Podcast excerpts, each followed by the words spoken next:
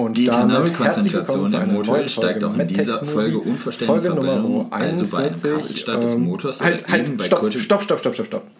Was, Was machst du ich da? Hab gedacht, ja, ich habe gedacht, das machen wir jetzt so. Nee, Mann.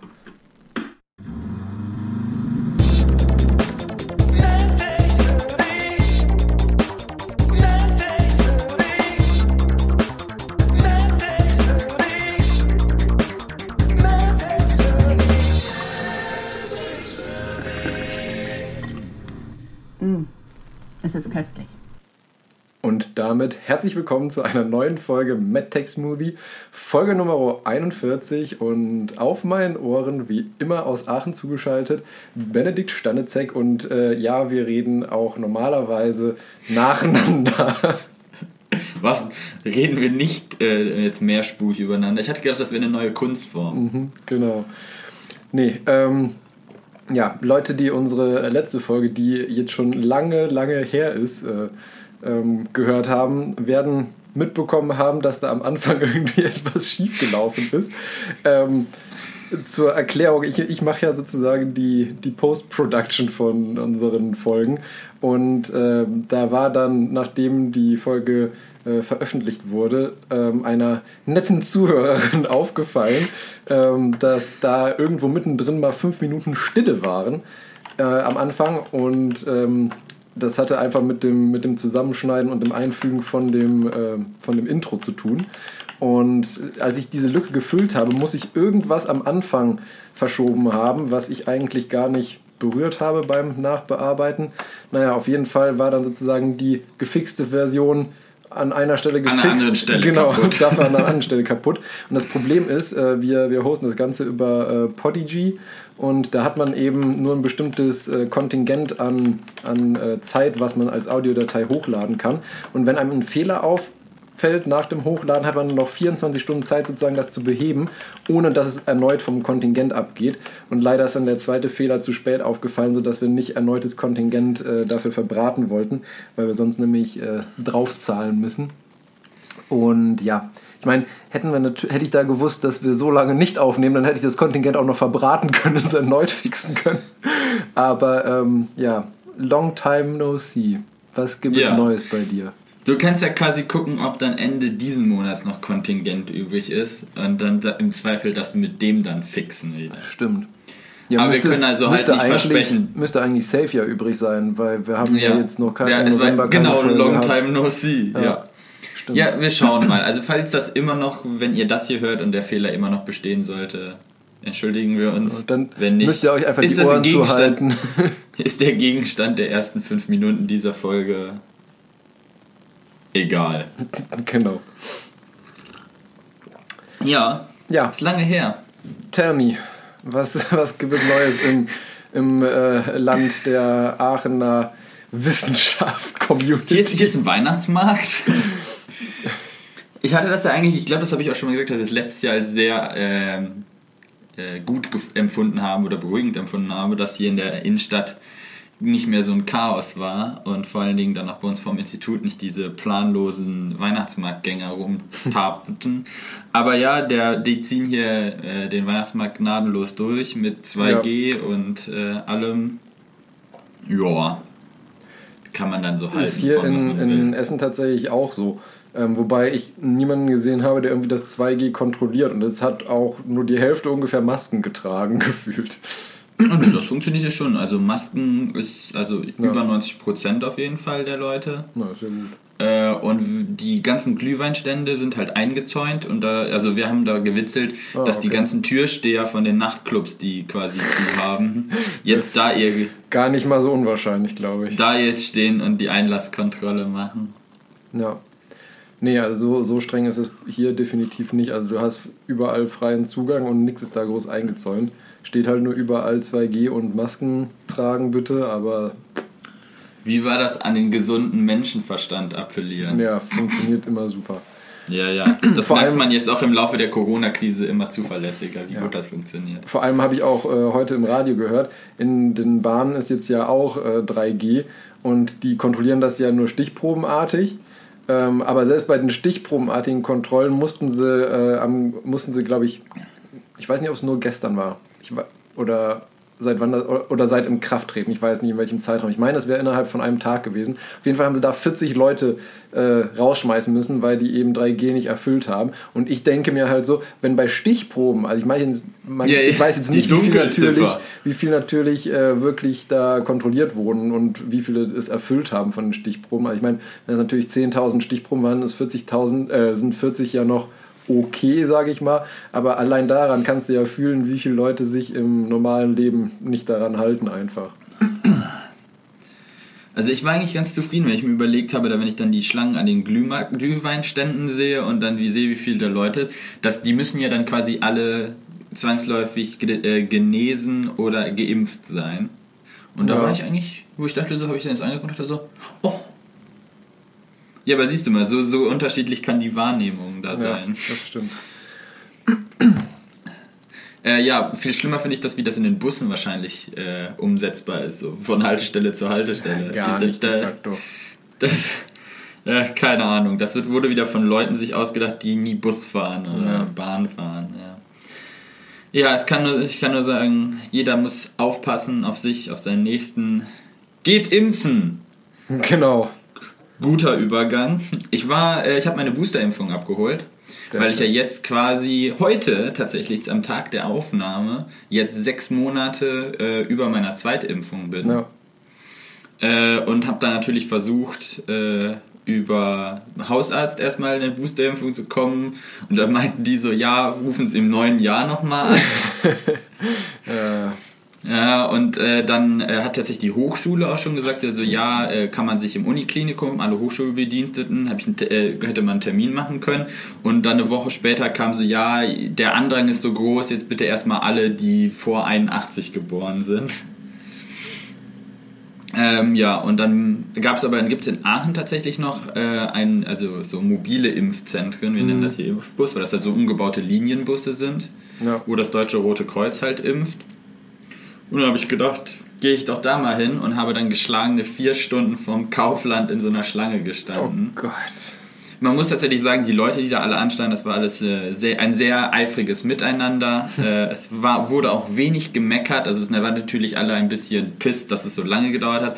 Aber es wurde nicht halt irgendwie gegen die Leute vom Roten Kreuz geschossen oder sowas. Weil, also es war eigentlich eine sehr harmonische äh, Stimmung, obwohl alle quasi ja, vier Stunden sich den Arsch abgefroren haben. Aber ja, gut, dass wir Anfang November die Impfzentren geschlossen haben. Wer braucht sowas schon? Eben, Pandemie ist ja vorbei.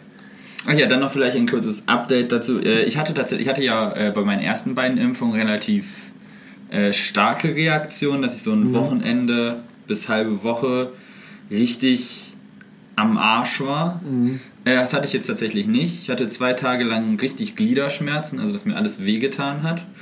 Aber ich würde das tendenziell als äh, deutlich weniger als die letzten beiden Male einschätzen. Ja. Also weniger intensiv. Schauen wir mal, was das Schauen jetzt gegen die neueste Variante hilft. Ja, genau, das ist auch eine äh, ne- ne gute Überleitung im Prinzip, weil ich natürlich gezwungenermaßen äh, auch ein, oder was heißt gezwungenermaßen, ich, ich will es ja auch, ein Corona-Update, sage ich mal, geben. Und ähm, ja, also sonst ist bei mir tatsächlich äh, gar nichts groß Spektakuläres, Erzählenswertes passiert. Deswegen auch in Anführungszeichen nur ein Corona-Update. Äh, die meisten werden es wahrscheinlich unweigerlich mitbekommen haben, dass sich da in Südafrika etwas Neues ähm, zusammengebraut hat. Äh, die, sage ich mal, offizielle wissenschaftliche äh, Bezeichnung von dieser Mutation ist äh, B.1.1.529. Ähm, mittlerweile hat es aber einen schönen Namen bekommen, Omikron, was äh, das sozusagen das griechische O ist, glaube ich.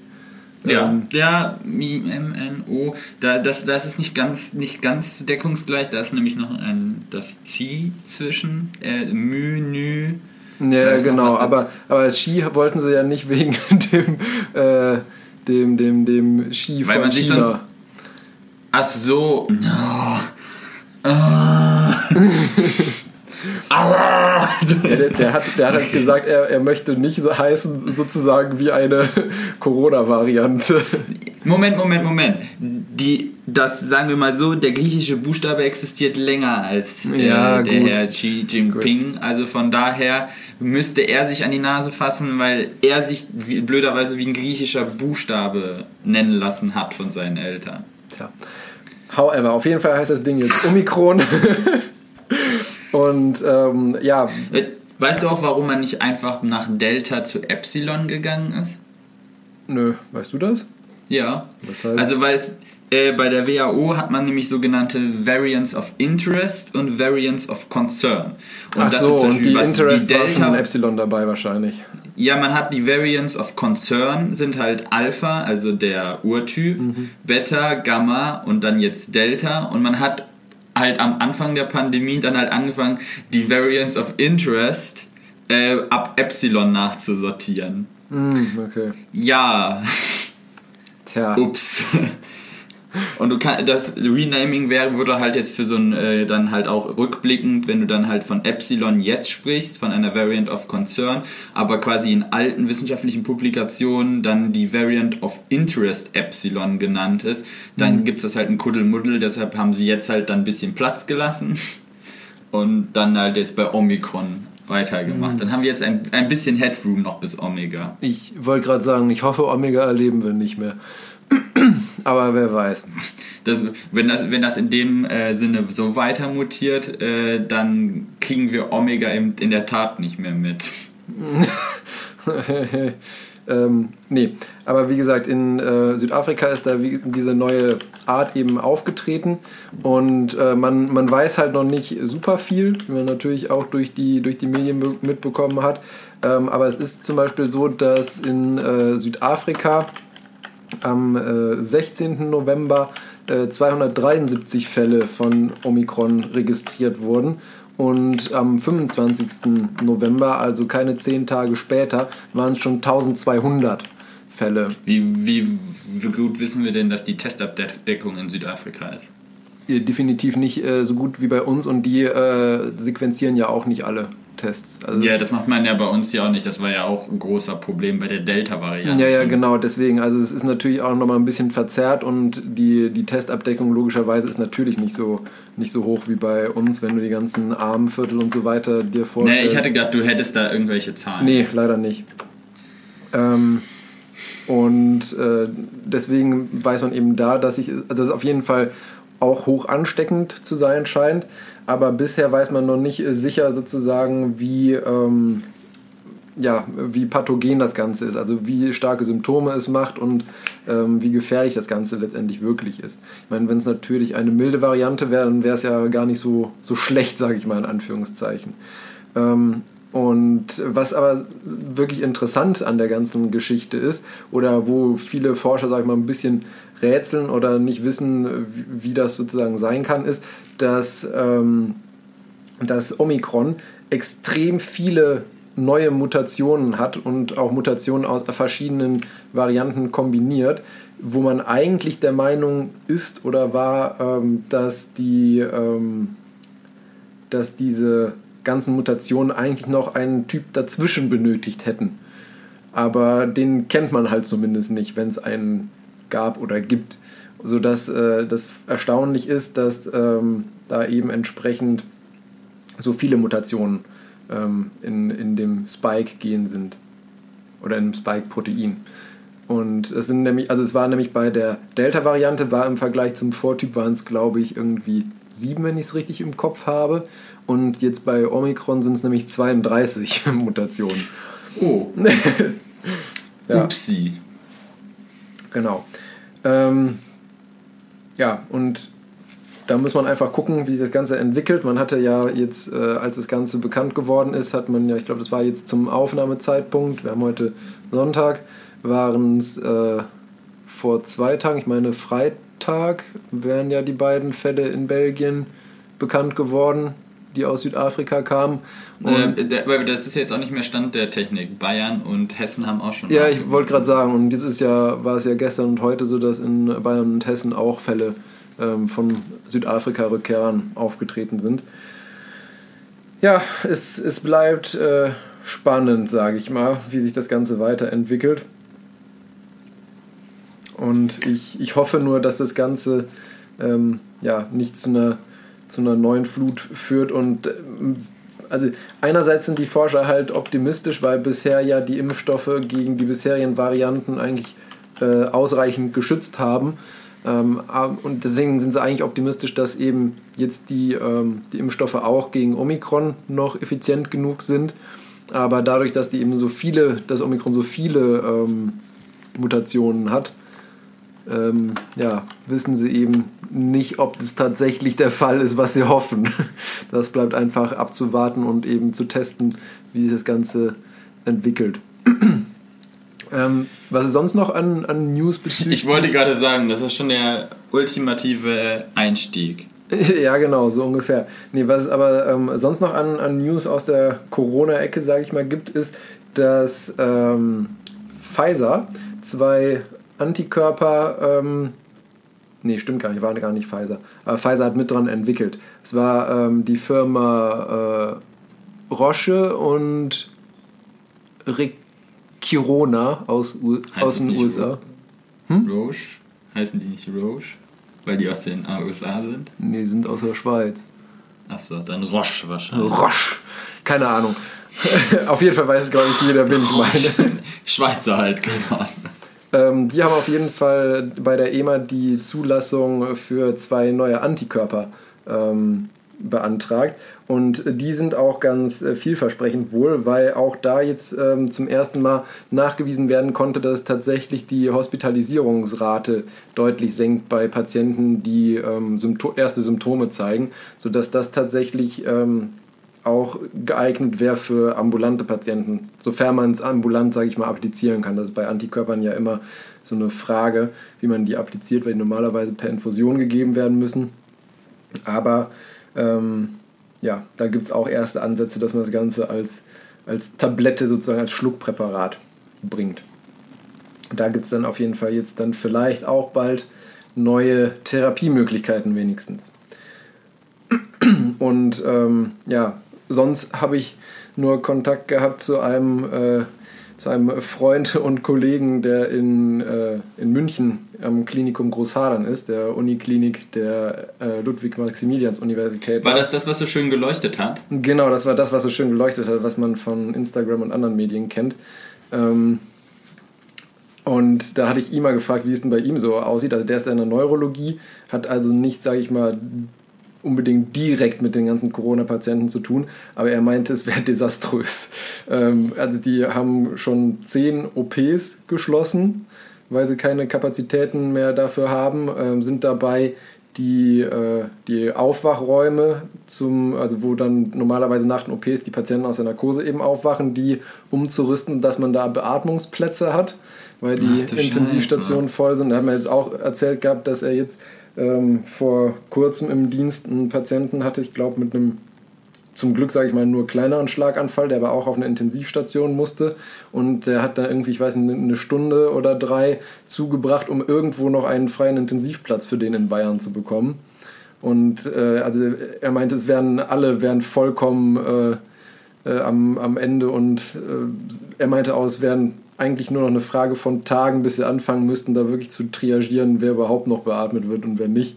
Und ähm, ja, also in, in, Bayern scheint die Situation definitiv wesentlich schlimmer zu sein als hier bei uns. Bei uns ist natürlich auch schon kritisch in NRW und deswegen ist es, denke ich mal, sinnvoll und ratsam, wenn man noch nicht geimpft ist, sich auf jeden Fall impfen zu lassen, auch wenn dann natürlich die Wirkung verzögert einsetzt aber auch möglichst zu gucken, dass man vielleicht nicht unbedingt auf äh, eine Party mit vielen Leuten geht, wo viele ohne Mundschutz rumrennen oder so und halt einfach ähm, ja, Kontakte beschränkt, dass es bei uns gar nicht erst so weit kommt wie in Bayern, weil ähm, ich glaube, keiner möchte in der Situation sein, als äh, Arzt zu entscheiden, welchen Patienten lasse ich jetzt sozusagen offenen Auges sterben, einfach weil ich kein, keine ähm, Mittel mehr zur Verfügung habe. Da möchte ich mit euch echt nicht tauschen. Ja. Da bin ich auch froh, dass ich äh, wahrscheinlich hoffentlich auf Holzklopf niemals persönlich in diese Lage kommen muss aufgrund meiner gewählten Fachrichtung. Ui, ui, ui. Aber ähm, du bist, also ich kann das mit ziemlich großem, großer Wahrscheinlichkeit sagen, dass mir das nicht passiert. Ja, ja, ja. Da wäre ich bei dir vorsichtig. Ich denke mal, denk mal, als, als Augenarzt wird man zur Behandlung von Corona-Patienten mit als letztes rekrutiert. Ja, aber Aha. mal gucken. Ich, ich hoffe einfach, dass es äh, ja, jetzt möglichst schnell irgendwie eingedämmt werden kann. Wobei ich aktuell, also wenn ich mir zum Beispiel hier diesen, den Weihnachtsmarkt angucke, ich sehe ich auch echt schwarz. Also meines Erachtens müsste man das alles eigentlich abblasen, absagen. Da muss ich auch noch mal richtig, da, äh, die, wie ich jetzt gesehen habe, wie äh, der FC Köln das gestern hochgetragen hat, dass sie ihren äh, Derby-Sieg mit 50.000 Fans im Stadion feiern durfte. Hier, äh, die, weißt du, früher, äh, vor, vor noch wenigen Monaten war es auch, nein, man muss auch mal an die Kinder denken. Denen sagt man so, nee, Laternen basteln und äh, St. Martin, das ist natürlich viel zu gefährlich. Aber Papa darf ins Stadion gehen mit Ja. 50.000 anderen. Genau. Das ist Ah! Okay, ich, vielleicht ist das wieder, vielleicht ist das wieder aus meiner Warte, wo ich sage, ja, es ist nur ein, es ist nur ein Fußballspiel. Andere Leute sagen, ne, da werden, Ja. da wirst du wieder Andere gesteinigt im. Internet wahrscheinlich für, ja. Ist ja auch gut, jeder hat ja so sein Hobby, ne, aber man kann das auch im Fernsehen gucken. Ja, die Emotion, bla, ja, okay, ja. Am Auch Arsch du, die wenn ich, wenn ich so manchen am Fernseher äh, Geht Fußball das gucke, auch, geht ne? das mit den Emotionen auch problemlos. Ja, egal. Anderes Ja. Thema. genau. Kommen wir äh, zu unseren eigentlichen Themen, sage ich mal. Was hast du Schönes mitgebracht? Na ja, äh, ich, das, das, das hatte ich fürs letzte Mal schon eigentlich angedacht, aber das bringe ich dann jetzt, nämlich äh, das besoffene Auto. Okay. Ähm, und äh, dann habe ich noch äh, als quasi als Causa Obscura, wobei es nicht ganz so obskur ist, weil es tatsächlich passiert, äh, dann habe ich Bullseye genannt. Hm. hm, sagt er. Und auf deiner Seite? Also bei, bei besoffenes Auto habe ich eventuell schon eine Ahnung, aber bei Ah, Bullseye, okay. das äh, weiß ich nicht.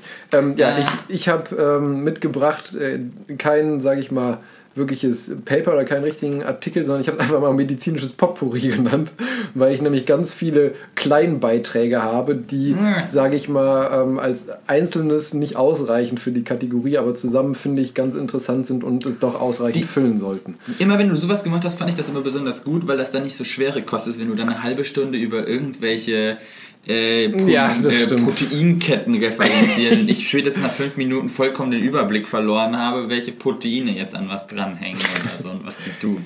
Ja, siehst du, dann habe ich es doch genau richtig gemacht.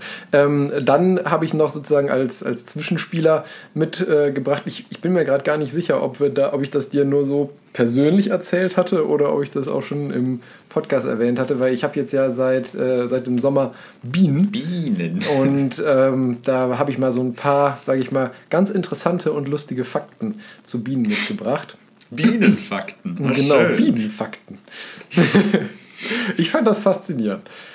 Wer es dann am Ende nicht faszinierend findet, kann es ja einfach, sage ich mal, überspringen. Dafür gibt es ja Es gibt auf jeden. Fall Bienenfakten. Ob es die Genau, Leute es gibt auf jeden Fall. Bienenfakten. Ähm, genau, und dann habe ich äh, tatsächlich nochmal eine echte Causa Obscura mitgebracht. Und äh, die habe ich genannt äh, Stilles Karussell. Okay. Weil das so lahm ist, dass keiner schreit. Ja, ist tatsächlich ein relativ dramatischer Fall, aber da kommen wir dann später zu. Ähm, Ja. Dann müsstest du anfangen. Ich wollte gerade sagen, dann fange ich auch direkt schon mal an ähm, mit meinem medizinischen Potpourri. Ähm, genau, also was ich als erstes mitgebracht habe, das ist schon ein, ein bisschen was älter. Das hatte ich auch schon, äh, glaube ich, für die letzte Folge rausgesucht gehabt. Äh, dann aber für die nächste sozusagen auf Halde gelegt, ohne zu wissen, dass es so lange dauern wird.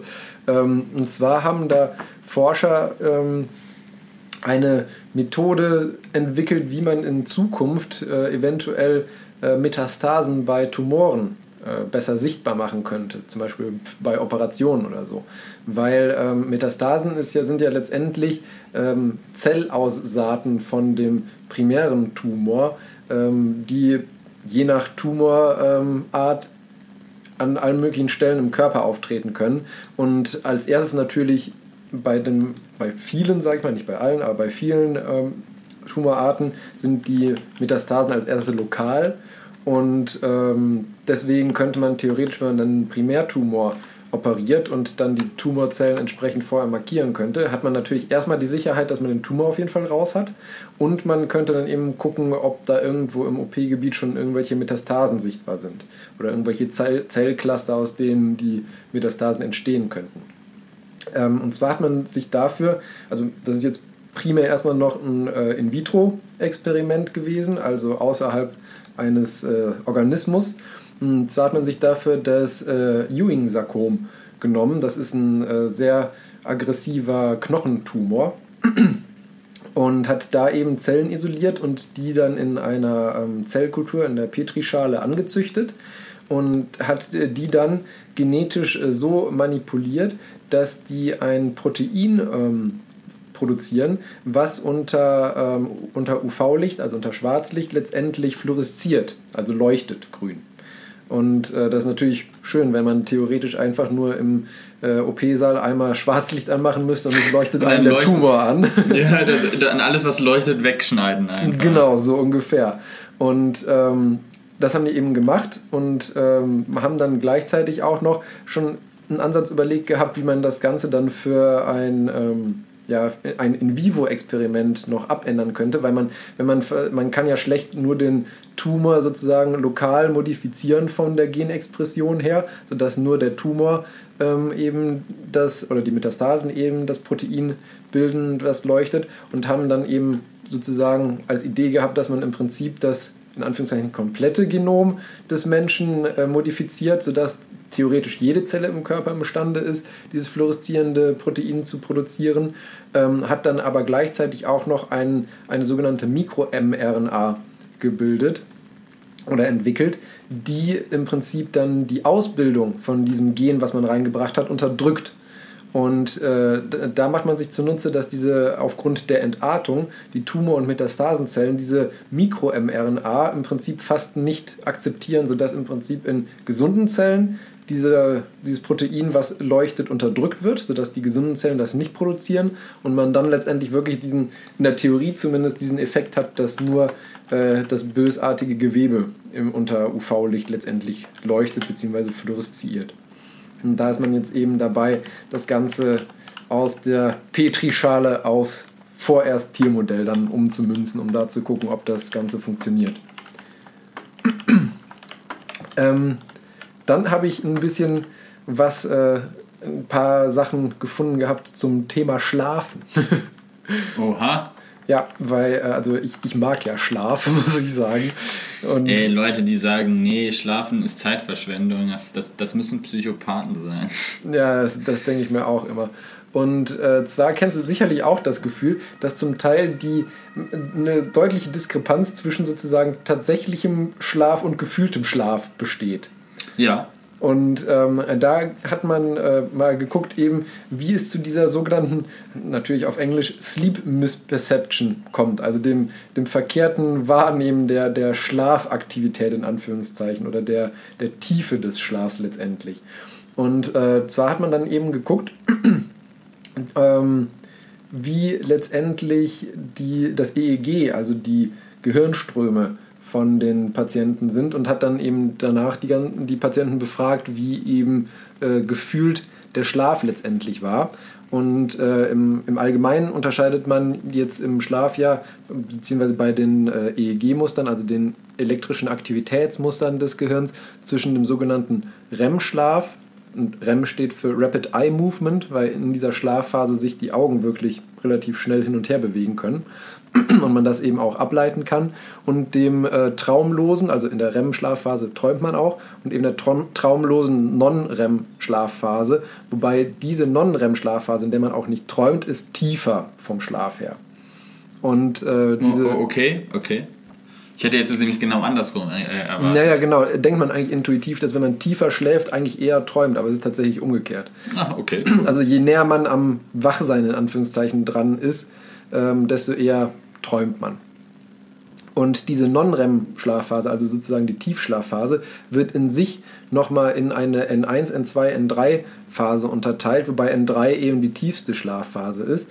Und ähm, es war so, dass die, ähm, die Tief, also die, die Leute, die ihren Schlaf als gut sozusagen empfunden haben oder als richtig, sage ich mal, empfunden haben, die ähm, haben eben besonders während diesen äh, N2 und N3 Schlafphasen vom ähm, Non-REM-Tiefschlaf äh, gesagt, dass sie da eben besonders gut geschlafen haben und äh, die Missperceptors konnten eben gar nicht genau sozusagen in Anführungszeichen fühlen, ob bzw. wann im Schlafverlauf sie tief geschlafen haben, sodass das eben ähm, letztendlich dieses Muster von manchen Leuten teilweise, aber auch, sage ich mal, Tagesform oder, sage ich mal, Wochenform abhängig, einfach nicht wahrgenommen werden kann.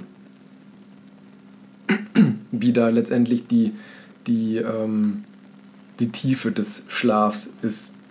Und ähm, man hat tatsächlich auch festgestellt, dass diese äh, Missperceptor, also die Leute, die das falsch wahrnehmen oder nicht wahrnehmen, hatten in den, ähm, in den beiden Tiefschlafphasen, also in diesen N2, N3 Schlafphasen, in dem EEG ähm, zum Teil versteckte Aktivitätsmuster, die eigentlich eher mit Wachphasen im Gehirn assoziiert sind. Also scheint mhm. es irgendwie so zu sein, dass bei denen aufgrund von, was weiß ich, ich meine, es gibt ja verschiedene Gründe, warum man schlecht schlafen kann, irgendwie Stress oder sonstige Sachen, ähm, dass es bei denen so war, dass trotzdem das Gehirn eigentlich, sage ich mal in Anführungszeichen, tief schlafen will, irgendwelche Einflüsse dafür sorgen, dass da trotzdem Aktivitätsmuster sind, die eher für Wachheit sorgen, wodurch dann letztendlich diese falsche oder nicht vorhandene Wahrnehmung zustande kommt. Die äh, nächste Studie, die ich zum Schlaf rausgefunden hatte, war, ähm, da ging es darum letztendlich, äh, wie sehr man eigentlich unter Schlafmangel, sage ich mal, jetzt nicht leidet, aber wie, wie viel Einfluss das haben kann. Weil ich meine, jeder weiß, dass wenn man schlecht geschlafen hat, eben, sage ich mal, kognitiv anspruchsvolle Aufgaben wie irgendwie äh, lesen, Vorträge halten, rechnen oder halt irgendwelche komplexen Aufgaben, die halt wirklich Hirnschmalz auf gut Deutsch benötigen, dass, sie, dass man die einfach schlechter bewältigen kann. Und ähm, was ganz interessant ist, das war ähm, letztendlich eine Forschergruppe mit Forschern vom MIT in Amerika und der Universität in Sao Paulo. Die haben nämlich geguckt, wie sehr sich auch Schlafmangel auf eigentlich eine relativ banale Aufgabe, nämlich zum, das Gehen, auswirkt. Weil man sollte ja, man sagt ja auch äh, sozusagen, man, man kann gehen im Schlaf mehr oder weniger, weil das ja eigentlich eine, eine Aufgabe ist, die man nicht bewusst macht, weil du denkst dir ja, wenn du irgendwie spazieren gehst, nicht jetzt so, okay, jetzt rechter Fuß, jetzt linker Fuß, jetzt rechter Fuß, jetzt linker Fuß. Das ist ja letztendlich eine, eine Aktivität, die so nebenher läuft, mehr oder weniger. Und ähm, zwar haben die geguckt bei Personen, die eben ähm, zu unterschiedlichen äh, Zeiten ähm, oder zu unterschiedlichen Messzeitpunkten, muss man ja sagen, äh, wo sie unterschiedlich gut oder viel geschlafen haben, mussten die auf einem Laufband gehen und ähm, dann sozusagen die Schritte passend zum Takt von einem Metronom machen. Und dann haben die eben geguckt, wie gut die Leute eben, die Probanden letztendlich ähm, mit dem Metronom Takt halten konnten beim Gehen von den Schritten uh -huh. her. Okay. Und äh, dabei ist letztendlich herausgekommen, dass ähm, je weniger Schlaf ein Proband kam, desto schlechter konnten die eben Schritt halten, in Anführungszeichen, mit dem Metronom, desto eher haben sie mal einen Fehlschritt gehabt und waren nicht im Takt mit dem Metronom, wo auch die Geschwindigkeit über eine Testsequenz variiert wurde, logischerweise. Ähm, was aber auch gleichzeitig noch interessant und äh, überraschend war, ähm, war der Fakt, dass äh, Probanden, die unter der Woche ähm, eben grundsätzlich zu wenig geschlafen haben und da sozusagen permanent, aber gleichbleibend gut oder schlecht, je nachdem, wie man es sehen will, ähm, abgeschnitten haben in dem Test, dass die, wenn die am Wochenende länger schlafen konnten, auch ein besseres Testergebnis hatten tatsächlich. Und das war insofern überraschend für die, weil eigentlich äh, gilt die allgemeine ähm, Auffassung in der Schlafbiologie und Schlafforschung, dass man eben Schlaf nicht, wie man so schön sagt, nachholen kann. Sondern wenn du einmal halt eine Nacht nicht gut geschlafen hast oder nicht genug geschlafen hast, dann hast du halt dieses Defizit einfach. Das kannst du nicht dadurch, dass du am nächsten Tag eine Stunde mehr schläfst, hinten dranhängen. Ich meine, ist eigentlich schade, auch logisch. Schade, ne? Wirklich. Ist ja da das ist wie so, wie so wie eine Bonuskarte, dass du vorschlafen ja, genau. kannst. genau, genau. Das war eben die Meinung, dass das eben nicht geht. Wobei eben dieses Testergebnis ja schon dafür spricht, dass man zumindest in gewisser Weise in Anführungszeichen Schlaf nachholen kann. Ich hätte das jetzt auch aus, aus persönlicher Erfahrung, hätte ich das auch so gesagt, aber das kann natürlich immer täuschen, dass das auch eher so quasi so ein. Ja. Weiß schon. Ist eher so, so, so ein Homöopathie-Effekt, das. ja, genau. Ähm, genau, das hatten die eben rausgefunden, dass auch selbst, sage ich mal, so banale oder vermeintlich automatisierte Aktivitäten ähm, vom menschlichen Körper durch äh, zu wenig Schlaf beeinflusst werden können und dass man vielleicht zumindest zu einem gewissen Maße Schlaf auch bedingt nachholen kann. Ähm, und dann war auch noch eine interessante Studie dazu, ähm, in, also sage ich mal, inwiefern, ja, wie formuliere ich das jetzt richtig? Ähm, ob, sage ich mal, auch, auch niedere Lebenswe Lebewesen schlafen, mehr oder weniger. Weil eigentlich okay. ist ja, ist ja, also Schlaf ist ja letztendlich zumindest bei, bei Säugetieren so definiert, dass es im Prinzip ein, ein äh, partieller, temporärer Bewusstseinsverlust mehr oder weniger ist. Ah, und wie machst um, du das bei, Leu bei Tieren oder Organismen, wo, denen du kein Bewusstsein zuschreibst? Genau, um eben äh, mhm. letztendlich dann äh, aufgenommene Informationen über den Tag zu äh, verarbeiten und zu speichern. Mehr oder weniger. Dafür okay. ist ja letztendlich der Schlaf gut. Weil ich meine, die, die Muskeln und so weiter, klar, die können auch überansprucht sein, aber ähm, Muskeln brauchen jetzt ja keinen Schlaf im Sinne von, dass sie sich eben erholen müssen, wenn du jetzt ja. nicht gerade irgendwie krass Sport gemacht hast oder so ähm, sondern es ist ja mehr eine, den Schlaf braucht ja eher das Gehirn als der restliche Körper. Ja, das stimmt. Ja, das, das Und ähm, da ist eben die, die Frage, inwiefern man das anders oder neu definieren kann ähm, für eben irgendwelche Lebewesen, wo man kein Gehirn oder sowas wirklich nachweisen kann. Und äh, da hat man eben geguckt, inwiefern andere Lebewesen, die eben kein Gehirn haben, ähm, auf eben, also in, in vermeintlichen physischen Ruhephasen, auf äh, gewisse Stimuli oder eben auch ähm, auf gewisse äh, Medikamente bzw. Chemikalien, die in Form von Schlafmitteln dargereicht werden, inwiefern die eben diese Lebewesen beeinflussen. Und äh, da hat man eben festgestellt, dass die äh, Quallenart Cassiopeia zum Beispiel nachts langsamer ähm, halt pulsiert als tagsüber und reagiert auch wesentlich langsamer auf Veränderungen der Umgebung. Aha. Und äh, sodass man da auch vermutet, dass die nachts eben eine gewisse Art der Ruhephase zumindest hat. Ob man es Schlaf nennen kann, ist halt fraglich, sage ich mal, bei solchen Tieren. Ähm, und man hat auch beobachtet. Aber Ruhephase halt. Genau. Und man konnte auch zum Beispiel beobachten bei äh, wirbellosen Tieren wie äh, Fruchtfliegen oder Würmern, ähm, dass letztendlich die Muskeln, das Immunsystem und auch die Verdauung im äh, im Nachtzyklus äh, halt einfach reduziert ist bzw. weniger aktiv ist. Sodass selbst auch diese Tiere, die, sage ich mal, ein organisierteres Nervensystem haben als zum Beispiel eine Qualle, aber immer noch nicht äh, wirklich ein, ein Organ besitzen, was man Gehirn nennen könnte, wo sozusagen die zentrale Verschaltung stattfindet. Ähm, aber dass auch die eben ähm, letztendlich eine Form der Ruhephase zur gewissen Zeit haben am Tag. Und man will sich eben dieses, äh, dieses Wissen, was man dadurch erlangt hat durch diese Untersuchung, möchte man eben zunutze machen, an, um eben an, sage ich mal, einfacheren Leben, Lebensformen den Schlaf zu erforschen, um diese Erkenntnisse dann eben auf äh, komplexere Lebewesen wie eben Säugetiere oder dann im Endeffekt dann auf uns Menschen zu übertragen, um damit dann letztendlich Schlafstörungen behandeln zu können. Weil wenn man eben versteht, wie ein äh, sage ich mal, in Anführungszeichen einfaches äh, neuronales Netzwerk wie bei einer Qualle, wie das zum Beispiel Schlaf oder eine Ruhephase, ähm, durch welche Signalwege das da zustande kommt. Wenn man das dann verstanden hat, kann man vielleicht auch versuchen zu verstehen, wie das dann bei Tieren, äh, bei Säugetieren oder bei uns Menschen letztendlich funktioniert. Ja, okay, weil das da einfacher ist, dahinter zu kommen erstmal. Genau. Und natürlich ist natürlich auch immer die Sache mit äh, halt möglichst keine Menschenexperimente und so. Ach so. Also ja, wenn du gesagt, ja, das Problem ist, wenn du dann herausfindest oder sowas, dass die vielleicht doch bei den Prozessen ähnlicher sind, müsstest du dann vielleicht revidieren, ne, dass das also Klar, ist, äh, aber ich habe jetzt die Briten haben nämlich ja auch dadurch, dass sie jetzt aus der haben sie was war äh, Hummern und äh, äh, Tintenfischen auch quasi ein Bewusstsein zugesprochen. Das heißt zum Beispiel, dass du in Großbritannien dann jetzt nicht mehr Hummer lebend in heißem Wasser kochen darfst. Mhm. Weil das jetzt quasi ja bewusst, Tiere mit Bewusstsein sind und deshalb müsst du die halt quasi fachgerecht schlachten vorher erstmal. Okay. Ja gut, wobei man Gut, das ist jetzt natürlich eine, da würde man jetzt eine ethische Diskussion aufmachen. Aber ja, natürlich, mir, das ist ja.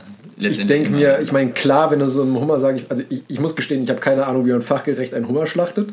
Ähm, aber ich würde mal tippen, dass es wie bei so vielen Tieren ist, dass man einfach einen Kopf abhaut. Wäre jetzt für mich so die mit die schnellste Methode. Und, aber ich denke mir, wenn du halt wirklich kochendes Wasser hast und einen Hummer da mit dem Kopf voran reintungst, äh, da ist ja, sage ich mal, ein paar Millimeter zwischen, sage ich mal, heißem Wasser und Gehirn und ich denke mal, das ist ja eigentlich auch innerhalb von ein, zwei Sekunden so gegart, dass es nicht mehr funktioniert. Wäre jetzt meine ich Vermutung. Ich möchte die Diskussion nicht anfangen. Nee, deshalb, genau. deshalb, mache ich sowas nicht. Ja, ich damit mich nicht auseinandersetzen möchte. Nee. Genau. Wo man da die Grenze zieht. Nee, ist auch jetzt äh, nicht Thema. Ich habe nämlich noch, noch zwei Thema. kleine weitere. Ach, Scheiße, okay. Ah. Ja, ich habe doch gesagt, medizinisches Potpourri. Ähm, na, und zwar ähm, weiß man ja auch schon seit längerer Zeit, dass auch bei, also natürlich wesentlich mehr bei Tieren, aber auch bei uns Menschen, eben äh, soziale Geruchsstoffe, sage ich mal, eine Rolle spielen. Man, man sagt ja auch nicht umsonst, man kann einen riechen oder nicht und dann meint man nicht unbedingt, dass einer stinkt ähm, sondern dass es eben durchaus Geruchsstoffe gibt, die man auch wahrscheinlich gar nicht so bewusst wahrnimmt ähm, bei anderen Menschen und dadurch eben Menschen sympathischer findet als andere. Und äh, da hat man eben zum Beispiel, also ein Beispiel aus der Tierwelt zum Beispiel ist auch, wo soziale Geruchsstoffe wichtig sind, ähm, dass zum Beispiel Kaninchenmütter ihren eigenen Nachwuchs attackieren, wenn es nach einem fremden Weibchen riecht, weil es dann sozusagen als fremd angesehen wird.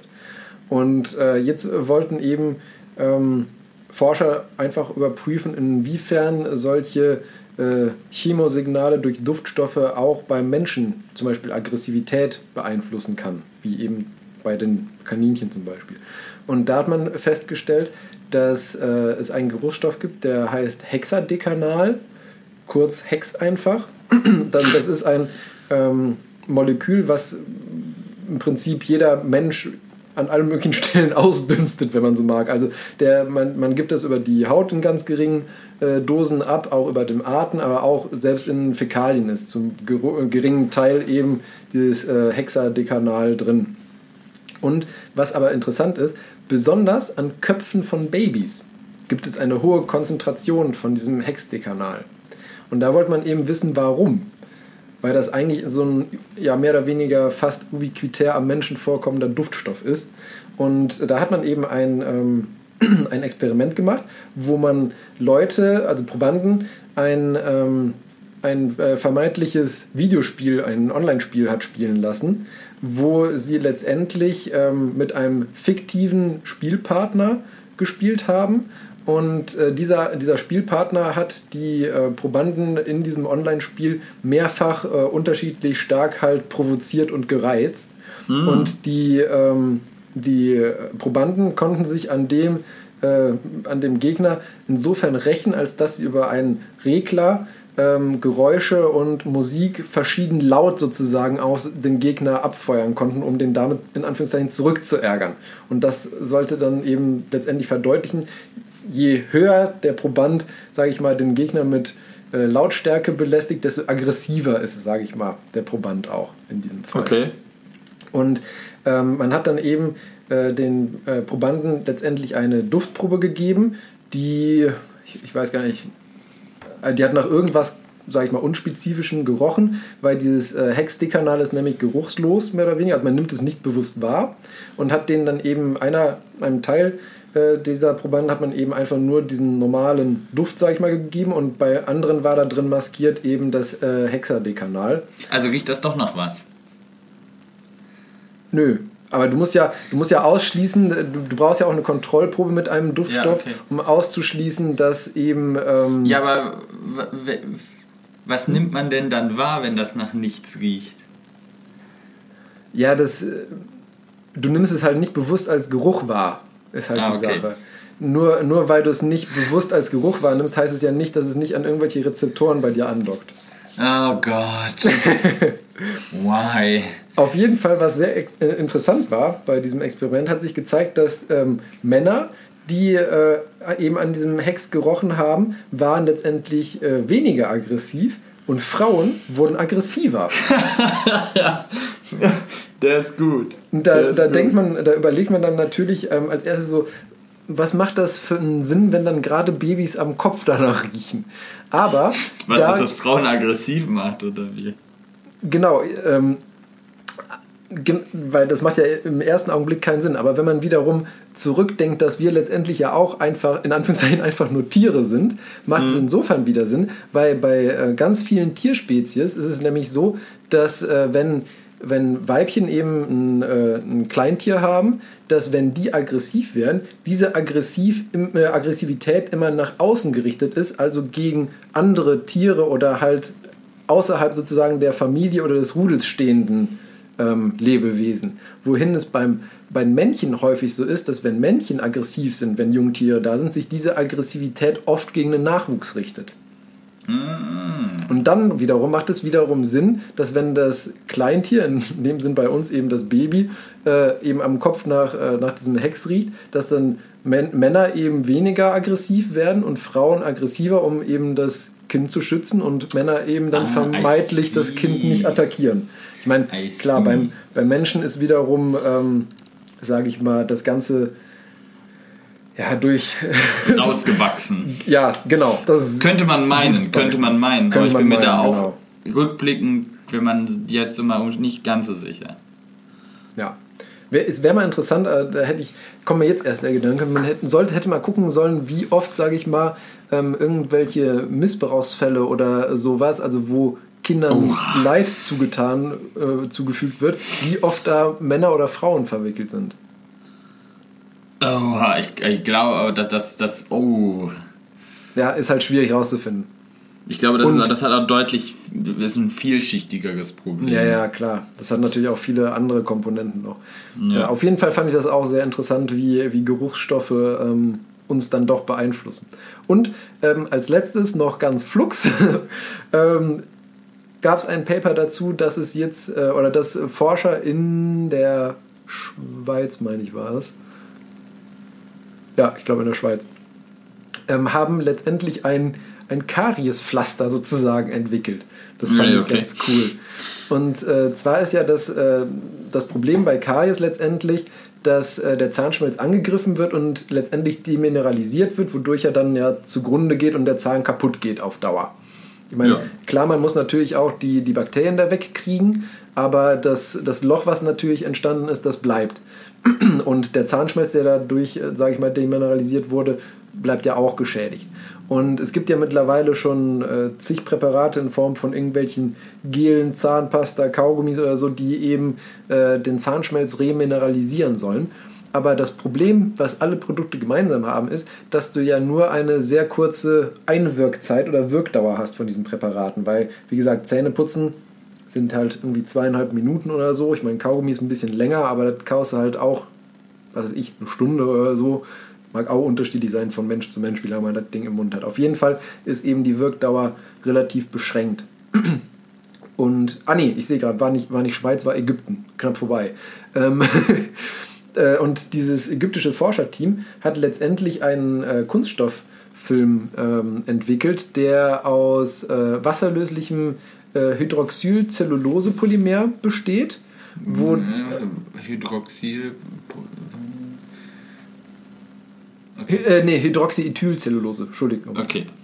Und ähm, das Ganze wurde dann noch mit Zellulose-Nanofasern zusätzlich stabilisiert und da eingebettet war dann äh, Nephelinhydroxyapatitglas eingebettet, was letztendlich mehr oder weniger Zahnschmelz ist. Und äh, dadurch konnten eben über einen sehr langen Zeitraum, dass man, dadurch, dass man das eben direkt auf den Zahn appliziert hat, sozusagen festgeklebt hat, in Anführungszeichen, wurde über einen sehr langen Zeitraum da stetig Calcium, Fluorid und Phosphationen freigesetzt, die dann eben den Zahnschmelz remin- remineralisieren und wieder aufbauen können zu einem gewissen Grad. Und in vitro konnte man, also auch wieder außerhalb des, des Lebewesens, konnte man an demineralisierten Rinderzähnen, konnte man zeigen, dass nach einer ähm, Einwirkzeit von 15 Tagen ähm, die durchschnittliche Härte des geschädigten Zahnschmelzes, ähm, Moment, jetzt muss ich gerade gucken, sich auf jeden Fall ähm, deutlich verbessert hatte und fast wieder auf dem Niveau war wie von dem nicht demineralisierten Rinderzahn. Und nach 30 Tagen war es tatsächlich sogar so, dass der Zahnschmelz härter und besser mineralisiert war als der normale, in Anführungszeichen. Das hört sich ja praktisch an. Ja. Und wer zu all den Themen, sage ich mal, was noch mehr wissen will, was ich jetzt nicht erzählt habe oder so, oder noch genauere Daten und Fakten haben will, in den Shownotes gibt es natürlich die ganzen Links zu den einzelnen Papern auch nochmal, wo man das theoretisch ausführlich, wenn man Lust hat, nachlesen kann.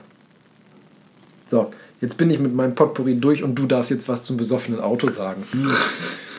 Ah, ja. Ich habe ja schon so eine Ahnung. Besoffen klingt für mich immer nach Alkohol. Das klingt, ich weiß gar nicht, wie du da drauf kommst. ja. Äh, nachdem wir jetzt auch wieder einen, äh, anscheinend einen Verkehrsminister bekommen, äh, der sich jetzt schon, bevor er überhaupt vereidigt worden ist, äh, als Anwalt der Autofahrer versteht. Ich weine innerlich. Tja. Ja. Ja, anscheinend ist das, das, das bringt das, das Verkehrsministerium irgendwie mit sich. Ähm, aber du bist ja schon auf der richtigen Fährte. Es geht um Sprit in unserem Sprit. Sprit. Badumps. Bedimmt, ja. Ähm, ja, jeder weiß das ja eigentlich schon, dass, dass wir äh, an der Tanke zwischen E5 und E10 äh, super Sprit wählen können. Äh, Ich nehme das- immer E10, weil es günstiger ist. Ja, richtig. Gut. Äh, das, äh, und äh, damit hast du dich quasi für 10% äh, Ethanol in deinem äh, Kraftstoff entschieden. Äh, und das ist auch überhaupt gar kein Problem, weil dein modernes Kraftfahrzeug äh, ist da auch auf jeden Fall drauf ausgelegt. Es gibt ja immer noch die Leute, die sagen, nein, ich möchte meinem Auto was Gutes tun und kippe da hochoktaniges Shell V-Power Racing Scheiß rein in meinen Opel Corsa. Äh, den kann ich auch wieder so, das, nein. Nein. Tja. Kann man machen, aber die einzigen, die das freut, ist die äh, Tankstellen, nicht Tankstellenbetreiber, die müssen ja auch Abgaben bezahlen. Die Ölkonzerne. Ja. Quasi. Aber ja, es gibt auch mit, äh, mit nachhaltigen Kraftstoffen oder beziehungsweise mit diesen Biokraftstoffen, wie sie ja heißen, äh, Ethanol, weil der Ethanol muss ja auch irgendwo her. Meistens wird, dafür halt äh, Ackerfläche benutzt. Ähm, und dann gibt es auch so ganz krude Sachen, dass zum Beispiel in Brasilien ähm, Regenwaldfläche gerodet wird, um da Soja anzupflanzen, aus dem dann Et- Ethanol gemacht wird, der dann halt hier Super. rüber verschifft wird und hier und wir sagen, oh, wir fahren Biokraftstoff.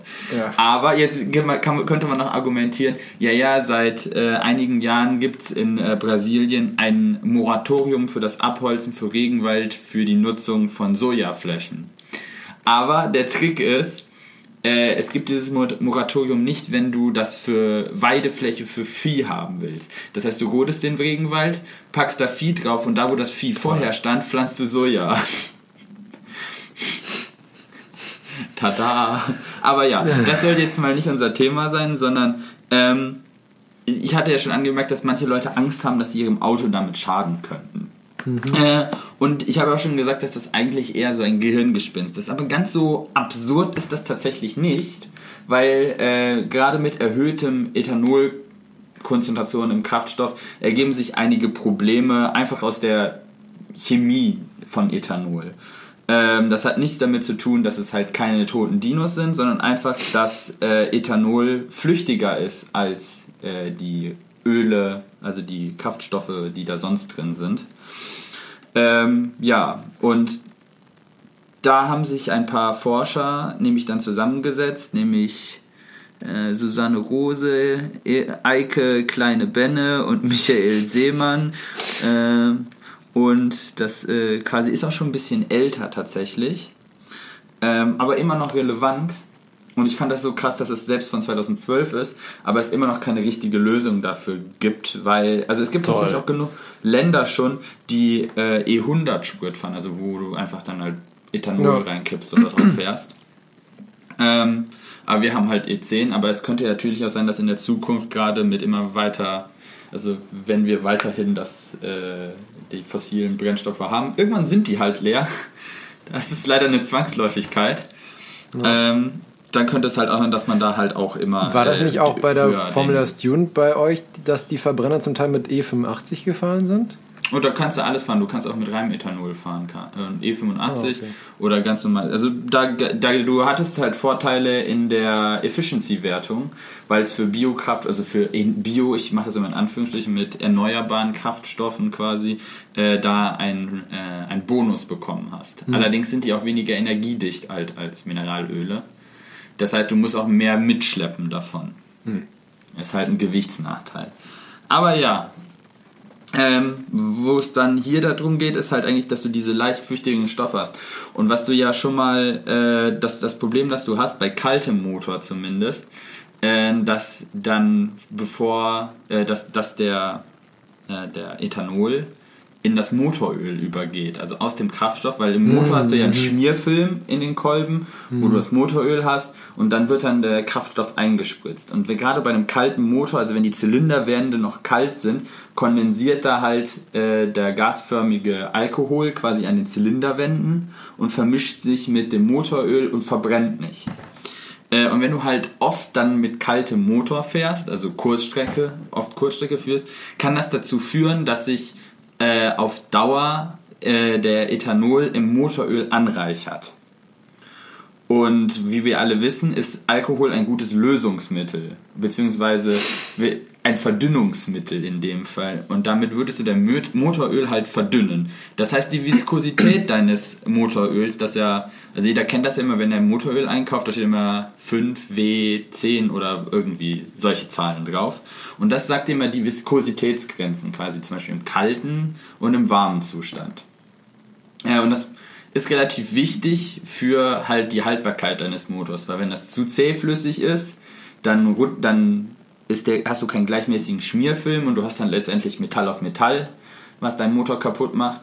Und wenn es zu flüssig ist, kann es sein, dass der Schmierfilm dann auch irgendwann reißt äh, und du auch wieder Metall auf Metall hast, wenn es zu heiß wird. Das heißt, du Aber kurze genau... Zwischenfrage.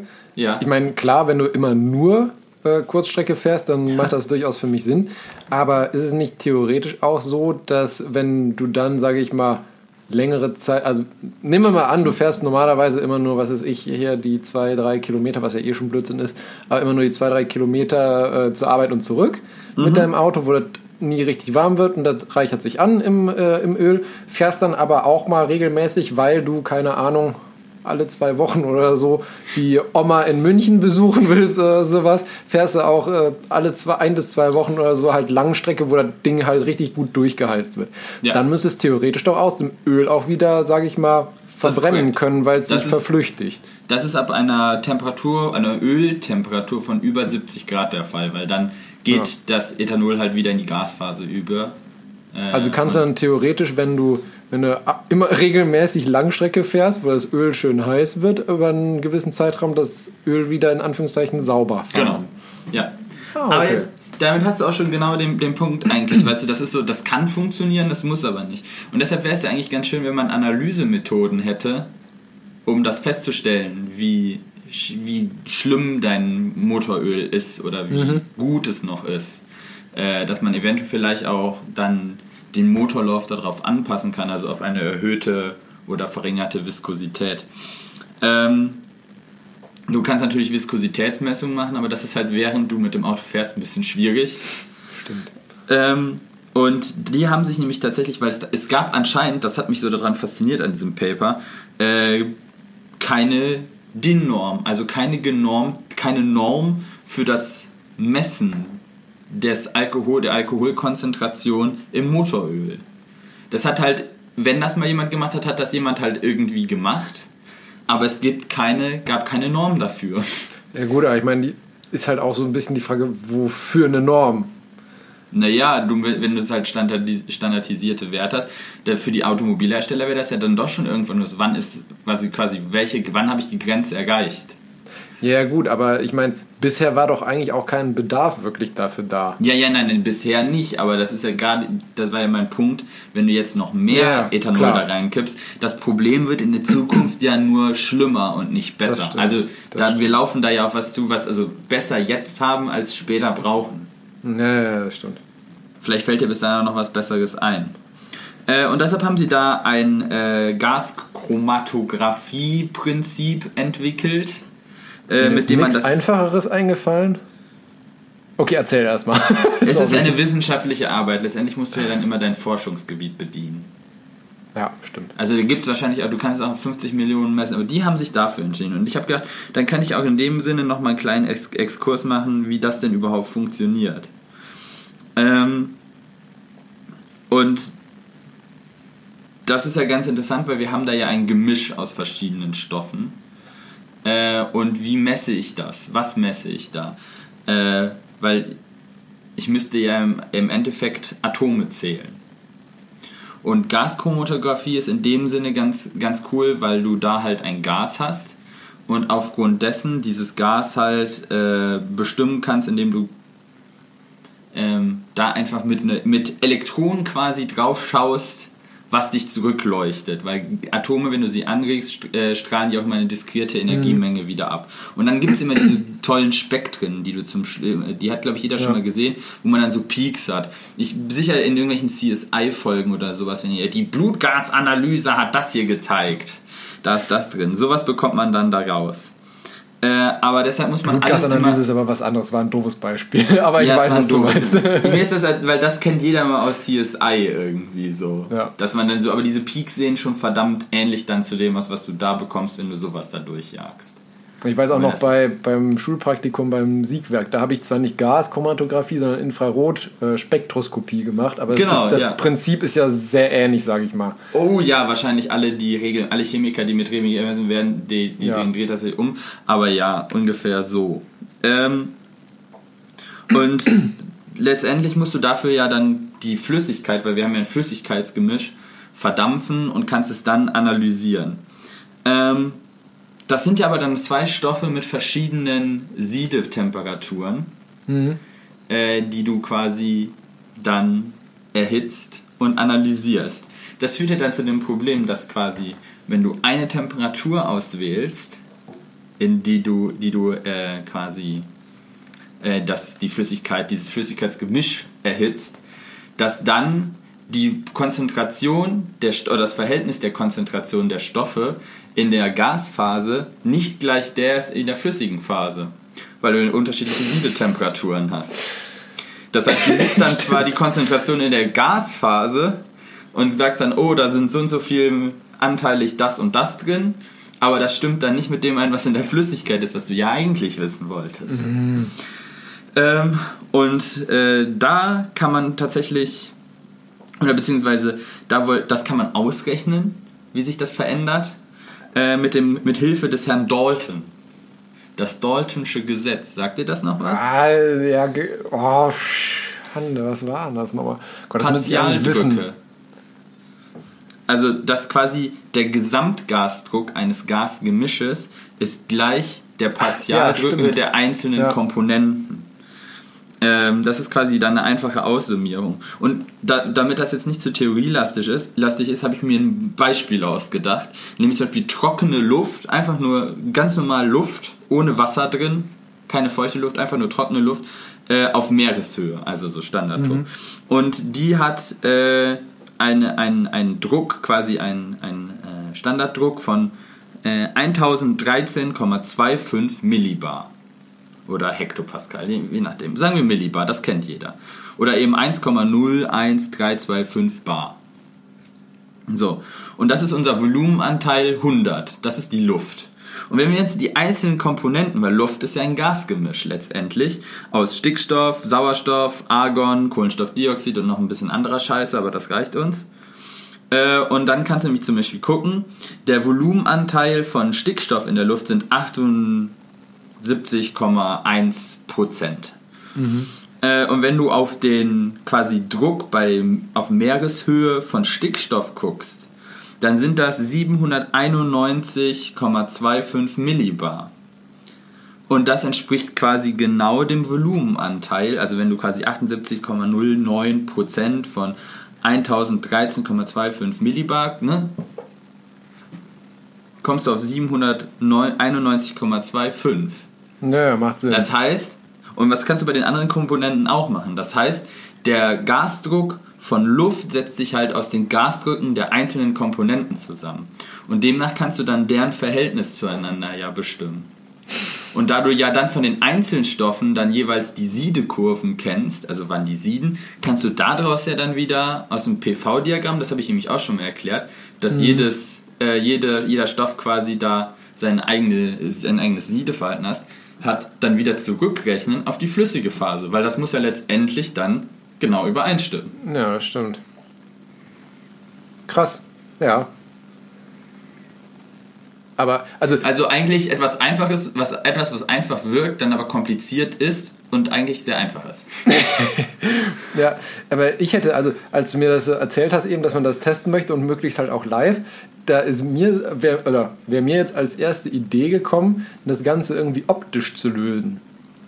Ja. Dass du dem, ähm, ja, aber da, also im Sinne von einer Fotozelle und nicht in einer Gaschromatographie, weil so eine Fotozelle ist ja Ja, das, wesentlich. das war nur ein Verfahren, was die halt ausprobiert haben, was ich mir aber rausgesucht haben, weil die anderen noch ein bisschen fancier waren. Aber letztendlich, wenn du das Onboard in einem Auto machen würdest, müsstest du das halt vereinfachen. Ja. Also, dass du es wahrscheinlich dann auch wieder, aber über die Gasphase dann hast und dann halt über eine Fotozelle, also oder dann eben Infrarotspektroskopie. Nee, ich hätte gar nicht groß. Gasphase genommen. Ich hätte, weil, ich meine, die Gasphase interessiert dich jetzt beim Öl ja auch eigentlich nicht, weil Ja, die gut, aber Gasphase ja die Viskosität nicht ändert. Ich hätte, um, Ja, aber dein, es geht ja darum, dein Messverfahren muss ja möglichst einfach. Du kannst natürlich auch die Viskosität von, der, von dem Öl direkt messen, aber da musst du immer diese Scher, Scherkraftversuche machen. nee, Oder weil, nee weil was ich gemacht hätte, ist, dass ich dem, ähm, dem Öl einfach, gut, wahrscheinlich ist das dann wiederum schwierig, um die, dass man da die Eigenschaften des Öls nicht zu sehr ändert, aber also ich hätte letztendlich dem Öl einen Indikator beigesetzt, einen Farbindikator und dann halt einfach eine, eine Fotozelle, die eben letztendlich ihren Peak bei dem Indikator hat. Und damit kannst du es ja auch, damit kannst du es live, dann musst du im Prinzip nur eine Zelle haben, wo permanent ein ganz bisschen Öl durchfließt. Dann hast du live ja, aber was, wie machst du das Gehalt. mit. Aber wie machst du das mit dem Indikator? Willst du den am Anfang schon dazu kippen direkt? ja, ja, direkt Also als einfach Additiv? im Öl, genau, als Additiv. Müsste doch eigentlich gucken, ob's- möglich ob es sein, sowas oder? gibt, ob es halt ein Additiv gibt, was du da reinkippst, was diese äh, die Indikatorwirkung hat, ohne dass du dass die na, wirk also quasi die Eigenschaften deines Öls nachträglich beeinflusst. Eben, genau, das, das wäre halt die Frage, aber ich kann mir jetzt eigentlich nicht Und so äh, so entwickelt man äh, Forschungsfelder. Ja, genau. Nee, aber ich meine, ähm, mit Sicherheit wird das irgendwie das Öl beeinflussen, aber ich kann mir nicht vorstellen, dass es das so massiv beeinflussen würde, dass du da nicht irgendwie dann gegensteuern kannst. Ich meine, klar, du müsstest natürlich komplett neue Öle wahrscheinlich entwickeln. Ja. Ähm, und man müsste natürlich auch gucken, ob der Indikator die Eigenschaft des Öls anders ähm, Und du müsstest beeinflusst, halt dann wenn immer er dann quasi den Leuten die Leute zwingen, dieses Öl zu verwenden. Klar, das ist jetzt nichts äh, für jetzt, sage ich mal, so einen Übergang. Aber jetzt mal angenommen, alle würden halt Ethanol fahren. Dann Ja. wird es halt Sinn machen, dass du einfach nur dieses Öl halt anbietest. Ne? E, aber wir machen einfach E100, dann hast du das Problem. Ja, eben, genau. Weil dann kannst du es relativ einfach ausrechnen. Ja. Bei kaltem Motor dann. Naja. Ähm, ja, ich fand das die Problemstellung ganz interessant. Offensichtlich Ja, hast du da ja auch schon ein paar gute Ideen. Ne? Ich wollte gerade sagen, komm, lass uns mal machen. Lass das mal. Ja, das war jetzt ja halt auch mit ähm, Ansatz für die Indu Automobilindustrie direkt. ja. Dann wird man wahrscheinlich da auch immer noch da deren Wünsche mit einbauen müssen. Ich habe das jetzt einfach mal reviewed, was die machen, fand das ganz interessant, habe selber mich nochmal dann da durchgekämpft. ja. Ich hoffe, es war nicht ganz so langweilig, aber ich fand's cool, Ich fand's- dass ich sowas fand's echt halt immer noch, was man da so alles machen kann. Also was noch offen ist. ja. Ja, Dann nochmal weiter. ja, ich mache weiter. Ähm, Bienen, wolltest du sagen. Bienen. Genau, summ, summ, summ. Ähm, nee, ich wollte einfach so, so ein paar interessante Sachen und Fakten, die vielleicht nicht jeder weiß, äh, über, über Bienen kommunizieren.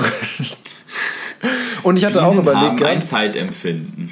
Das weiß ich. genau. Nee, und ich wollte, ähm, hatte auch überlegt gehabt, dass ähm, ich eventuell, ich meine jetzt klar, im Winter ist natürlich langweilig, aber ich meine, wenn übers Bienen ja immer mal wieder so Updates äh, vielleicht gäbe, was ich gerade so mit den Bienen mache und wie da so der Stand ist. Das ist ja, Nice. ist ja auch nur so ein kleiner Zwischenschieber, das kann man ja auch mit ein paar Sätzen letztendlich abhandeln. Ähm, ja, also erstmal zum, zum Aufbau von so einem äh, Bienenvolk. Das äh, Bienenvolk äh, besteht äh, aus einer einzigen Königin, ähm, dann in der aktiven Jahreszeit, sage ich mal, die dann eben vom, vom Frühjahr bis äh, Spätsommer geht, äh, auch noch aus ein paar hundert Drohnen, den männlichen Bienen und aus äh, Tausenden von Arbeiterinnen. Und das ist auch abhängig davon, in welcher Jahreszeit man sich befindet. Ein Wintervolk, also ein Volk, was am Überwintern ist, also sozusagen zur jetzigen Zeit, hat in der Regel so zwischen, ja, sage ich mal so 7500 bis 10.000 Bienen ungefähr in der Wintertraube und ein aktives äh, Wirtschaftsvolk, von dem man als Imker dann auch äh, Honig abzweigen kann, hat, äh, wenn es gut äh, drauf ist und stark ist, kann das bis zu äh, 70.000 Bienen haben, aber eher so um die 50.000 Bienen. Ähm, und dann, was auch interessant ist, ist, äh, dass die Arbeiterinnen, ähm, wie der Name schon sagt, äh, machen die die Hauptarbeit, sage ich mal. Ähm, die machen nicht von Geburt an nur eine Aufgabe, sondern das ist eher eine Lebenszeitfrage. Also eine, eine Sommerbiene zur ja, halt aktiven Trachtzeit, wo die Eine Sommerbiene. genau, wo die wirklich aktiv sind und auch äh, viel Pollen und äh, Nektar sammeln. Da ist es so, dass ähm, eine Biene ungefähr sechs Wochen lebt. Und am Anfang, wenn die Biene schlüpft, ist sie erstmal mit Putzen beschäftigt. Da putzt sie natürlich einmal sich selber, dann die äh, Zelle, aus der sie geschlüpft ist und auch, sage ich mal, noch die anderen Zellen und äh, generell die Waben und ist sozusagen für die Hygiene im Bienenstock zuständig. Ähm, nachdem sie dann eine Putzbiene war, fängt sie an, den äh, Pollen, der eingetragen wird, zu verarbeiten. Ähm, danach ist sie dann in der Regel eine Biene, die den Honig im äh, Stock bzw. den Nektar, der reingebracht wird von den Flugbienen, ähm, weiterverarbeitet und trocknet letztendlich, weil der Nektar hat einen wesentlich höheren Feuchtigkeitsgehalt als letztendlich ein fertiger Honig. Ähm, wenn sie damit im Prinzip sozusagen fertig ist und Richtung Ende eines Bienenlebens geht, ist sie als erstes Wächterbiene und bewacht letztendlich das, äh, das Flugloch von, einer, von einem Der, Bienenstock. anscheinend hört die, die Rollenverteilung in einem Bienenstaat hört sich so ein bisschen tatsächlich an wie so ein äh, Online-Roleplay. ja, genau. Ist, ist auch mehr, dabei, mehr oder weniger so. Ähm, und ähm, ja, als Wächterbiene, wie der Name schon sagt, bewacht sie eben das, das Flugloch letztendlich und guckt, dass eben nur Bienen äh, aus dem eigenen Volk reinkommen und halt auch keine anderen Eindringlinge wie irgendwie Wespen oder sowas. Und äh, nachdem sie dann eben Wächterbiene war, wird sie sozusagen zum, zum letzten und höchsten Dienst äh, berufen und wird dann letztendlich äh, Flug- und Sammelbiene und verlässt auch wirklich den Stock. Was ich auch irgendwie putzig und interessant fand, war, dass eine Arbeiterin wiegt ungefähr 100 Milligramm. also 0,1 Gramm wiegt eine einzelne Arbeiterin-Biene. Oh, schön. Ja, und ist äh, in der Regel so zwischen äh, 13 bis 15 Millimeter lang. Und eine Königin wiegt hingegen mehr als doppelt so viel. Die wiegt äh, zwischen 180 bis äh, 300 Milligramm und ist auch äh, fast doppelt so lang, lang mit äh, 25 bis 30 Millimeter. Dann ähm, eben äh, zur Frage, was ist eigentlich genau Honig? Was, was würdest du sagen, wenn ich dich frage, was genau ist Honig? Zuckersaft. Zuckersaft. Ja, aber das ist eine gute Frage, weil die sammeln ja quasi den Nektar, den Blütennektar, aber der ist ja nicht. Wie wird der flüssig? Nein, der Nektar ist flüssig, Pollen ist nicht Den flüssig. sam Pollen, ja, aber die, sam die sammeln ja den. Oder. Die Pollen schleppen die ja nur quasi zufällig mit, weil sie in den Nektar wollen. Nö, den sammeln sie auch schon bewusst, den Pollen. Ah, okay. Weil die den auch brauchen. Also Pollen, Pollen ist sozusagen das Proteinfutter und Mm. Nektar bzw. Honig halt Kohlenhydrate. Und ähm, Okay. genau, also Nektar ist halt je nach Pflanze, von äh, der sie den Nektar holen, mehr oder weniger flüssig und hat auch ein unterschiedliches Zuckerprofil, aber besteht äh, hauptsächlich aus den beiden Einfachzuckern äh, Glucose und Fructose, also Ach, dem, das wolltest du jetzt. dem Fruchtzucker gedacht, und Traubenzucker und auch ähm, zu einem geringen Teil aus äh, Saccharose, dem Zweifachzucker, den wir als ganz normalen Haushaltszucker eben kennen. Wie praktisch. Genau. Und äh, letztendlich dadurch, dass ihr aber eben, wie ich eben schon gesagt habe, der, der Nektar wesentlich feuchter ist in der Regel als fertiger Honig und dadurch eben auch wesentlich flüssiger, muss er noch weiterverarbeitet werden. Die erste Verarbeitung ähm, beginnt dadurch, dass die Biene eben im Stock angekommen, wenn sie vom Sammelflug kommt, diesen Nektar, den sie in ihrer Honigblase oder ihrem Honigmagen ähm, gesammelt hat, weitergibt eben an die Stockbienen. Und dann gibt es erstmal eine Kette eben von Bienen zu Biene, wo das Ganze weitergereicht wird, mehr oder weniger.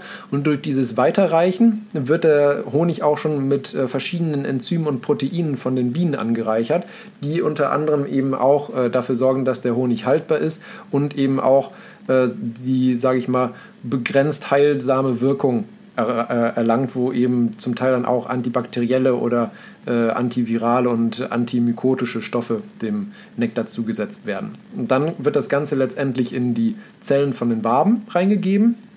Und äh, dort wird es dann von den Bienen getrocknet, bis auf einen Gehalt von so ungefähr 8, 16 bis 18 Prozent Wassergehalt, bis dann mhm. die Bienen einen okay. Wachsdeckel draufsetzen.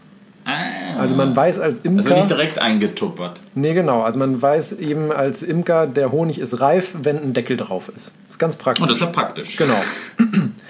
Und ähm, dann, was ich immer wieder krass finde, ist, wie wirklich, also der, der Begriff fleißige Biene kommt ja nicht von ungefähr, aber ähm, rate mal, wie viele Blüten ein Bienenvolk ähm, befliegen muss, um ein Kilo Honig zu bekommen.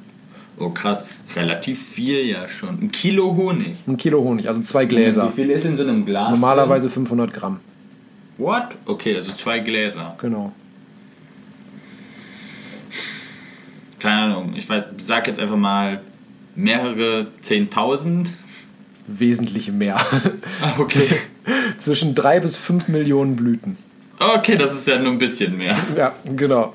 Und äh, auch bei diesem äh, Sammeln von eben diesen drei bis fünf Millionen äh, Blüten legt äh, die Biene oder die Bienen, das wird ja nicht von einer einzigen gemacht, legen, Was? legen die Bienen eine Strecke von ungefähr 100.000 Kilometer zurück. Was ich auch wieder krass finde für so ein kleines Vieh. Ja, das, das, die, für die sind die Strecken ja dann auch weiter. Ja. Also genau. das ist ja selbst für einen Menschen viel Strecke. Ja, und ähm, was ich als äh, angehender Augenarzt natürlich auch sehr interessant finde, sind die Augen von den Bienen letztendlich. Weil äh, Bienen haben insgesamt fünf Augen tatsächlich. Einmal Aha. die zwei Facettenaugen, die, die man auch okay. sozusagen als, als Mensch direkt als Auge wahrnehmen kann. Die anderen drei Augen sitzen sozusagen auf der, sag ich mal, gedachten Stirn einer Biene, also zwischen den also Fühlern. Also mitten drauf. Genau, sind äh, letztendlich drei Rundaugen einfach. Diese drei Rundaugen ähm, haben keine, sage ich mal, höhere Aufgabe, aber sind auch sehr wichtig, weil die sind nämlich für ähm, hauptsächlich das Hell-Dunkel-Sehen zuständig und können eben auch die äh, Polarisation des Lichtes wahrnehmen. Dazu komme ich später noch, warum das sehr wichtig ist. Oh und ähm, die Facettenaugen bestehen jeweils aus ähm, ungefähr 8000 äh, einzelnen Facetten. Diese Facetten nennen sich auf schlau Omatidien. Und äh, eine Facette bildet letztendlich einen Bildpunkt sozusagen ab. Also von der Auflösung her haben die 8000 Pixel pro Auge, was nicht so gut ist logischerweise wie wir, aber eigentlich schon für die Größe des Insektes eigentlich ziemlich gut, finde ich, muss ich sagen. Und ja, es kommt ja immer darauf an, was du damit anfangen willst. Eben, das ist auch die Sache. Gerade Facettenaugen sind ja hochspezialisiert. Da geht es ja. ja nicht viel mehr um die Pixel. Also. Ja, genau. Und ähm, die, äh, da kommen wir eben darauf, äh, dass äh, Facettenaugen sehr spezialisiert sind. Von der Breite her des Spektrums haben Bienen ungefähr von dem sichtbaren Licht her ungefähr genauso breites Spektrum wie wir Menschen, aber in Richtung UV verschoben. Das hat dann zur Folge, dass Bienen kein Rot sehen können. Also Rot ist für Bienen schwarz im Prinzip und ähm, können dafür aber UV sehen. Also ultraviolettes Licht. Also ist das quasi, dass deren Farbspektrum Richtung kurzwellig verschoben. Genau. Also sie können eben UV-Licht, sage ich mal, sehen, dafür aber dafür kein. Dafür langwellig ist nicht. Okay. Genau. Und was auch noch speziell ist, die haben, also ein menschliches Auge kann, hat ja so, ähm, sage ich mal, kann warum? maximal. Moment, Moment. Hm? Also warum ist das relevant, dass sie UV-Licht sehen? Und nicht wichtig, warum sie dann Infrarot? Gibt es einen Grund für? Wüsste ich jetzt keinen speziellen Grund für. Naja, müsstest du ja eigentlich was sonst. Ja, wahrscheinlich. Ich könnte mir noch vorstellen, dass es noch was mit der Orientierung zu tun hat, weil sie sich auch an der Sonne orientieren. Aber dazu komme ich gleich noch mit der Orientierung. Und ähm, also ein menschliches Auge kann ja ungefähr ähm, so, sage ich mal, 60 Bilder pro Sekunde auflösen noch, ähm, wo man sozusagen merkt, dass es mehr Bilder pro Sekunde sind. Ab 24 Bildern sieht man ja, sage ich mal, einen flüssigen Film oder mehr oder weniger flüssigen Film, kommt natürlich auf die Geschwindigkeit der gefilmten Bewegung an. Ähm, und Bienen können 300 Bilder pro Sekunde auflösen. Das bedeutet, die können Bewegung wesentlich besser sehen und das ist für die eben auch für die Orientierung besonders im Flug wichtig, weil die natürlich relativ zügig fliegen. Also eine, selbst eine vollbeladene ähm, Arbeit, Arbeiterinnenbiene kann bis zu 25 km/h noch schnell fliegen. Ohne unbeladen können sie sogar zwischen 40 bis 50 km/h schnell fliegen. Und das ist ganz schön zackig. Eben. Und da ist natürlich praktisch, wenn du dann sozusagen in Anführungszeichen Slow-Mo sehen kannst, wenn du mit 50 durch die Luft bretterst. ja. Ähm, und dann kommen wir jetzt eben zur Orientierung. Ähm, Bienen, das fand ich auch super faszinierend, als ich das das erste Mal gelesen habe. Du kannst eine Biene von ihrem, also eine Flugbiene muss man dazu sagen, die weiß, wo ihr Stock ist, kannst du in einem Umkreis von äh, zwei bis drei Kilometern um ihren Stock irgendwo aussetzen und die findet zurück nach Hause. Und wie macht sie das? Genau, das ist nämlich die Sache. Am Anfang, wenn sie das erste Mal also sozusagen den Stock verlässt, fliegt sie im Prinzip nur einmal kurz raus, dreht im Prinzip sozusagen einen Kreis in Abstand von einem Meter ungefähr und fliegt wieder zurück. Diese Kreise werden dann irgendwann immer größer und die prägt sich dabei alles Mögliche ein. Unter anderem halt auch wirklich so markante Merkmale in der Umgebung, was weiß ich zum Beispiel, da hinten links ist eine große Eiche, sage ich mal jetzt blöd gesagt, und so Dinge. Und Wie man das wieder rausgefunden hat. ja, das frage ich mich auch. Und ähm, kann eben auch, das habe ich eben ja schon gesagt, mit die- diesen äh, Rundaugen die Polarisation des äh, Lichtes wahrnehmen und orientiert sich somit auch an der Sonne. Jetzt ähm, mag man natürlich denken, okay, Sonne wird aber schwierig, wenn eben irgendwie bedeckter Himmel ist, aber Bienen fliegen ja nicht nur, wenn äh, komplett klarer Himmel ist, äh, sonst würden sie in Deutschland Oh, fast nie dafür fliegen. könnte das mit dem UV sehen. Das UV-Licht sollte ja zum, zum größeren Teil auch durch die Wolken kommen. Genau, und eben auch die, das, äh, dadurch, dass die Sonne ja trotzdem an einem bestimmten Punkt hinter den Wolken ist, kann Ja. durch die Polarisation trotzdem der Stand der Sonne ermittelt werden von den Bienen. Ja, das hatte ich. Ah, cool, okay. Genau, und damit können die sich eben am Stand der Sonne auch orientieren.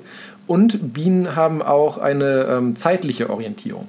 Also die können dann, wenn sie zum Beispiel wissen, wo eine gute Trachtquelle ist, wo es viel Nektar gibt, dann merken die sich ungefähr so, okay, ich fliege von meinem Bienenstock los, erstmal, was weiß ich, äh, fünf Minuten lang äh, geradeaus, äh, dann an der großen Eiche links äh, drei Minuten und dann an dem, keine Ahnung, am Bauernhof nochmal rechts und da ist dann ein Rapsfeld, wo ich viel Nektar bekomme. Nee.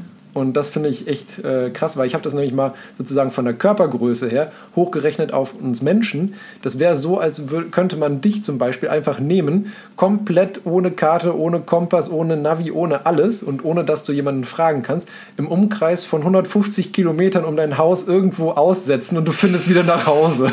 Ich habe gerade tatsächlich überlegt, wie weit ich das könnte. Ich glaube, ich kriege das schon, aber im Umkreis von 150 Kilometer ist halt echt schon krass. Ja. Vor allen Ja. Dingen, ich bei mir jetzt gucke, so in die eine Richtung, boah, 150 Kilometer ist halt echt schon weit. Ne? Ich meine, klar, also wir in, haben- in, in, in zwei Richtungen, wenn das nach Osten und nach Süden, das würde ich hinkriegen, aber gerade nach Westen, da wenn du mich 150 Kilometer in, nach Belgien reinschmeißen würdest, keine Ahnung. Ja, ja das äh, fand ich halt auch einfach, einfach krass. Ich meine, klar, wir haben als Menschen noch das, den Vorteil, dass wir eben äh, Schilder lesen könnten. Für Bienen ist es ja noch so, als hätte sie keine Schilder. Weil ich meine, wenn wir irgendwo dann sehen, was ich, wo unser Heimatort draufsteht, dann wissen wir, Nee. okay, wir latschen mit Ja, dem ja. Schild halt hinterher. Nee, nee, ich hätte das schon jetzt so, ich kann keinen fragen, ich kann auch nichts, einfach nur so anhand so ungefähr die Richtung. Ja. War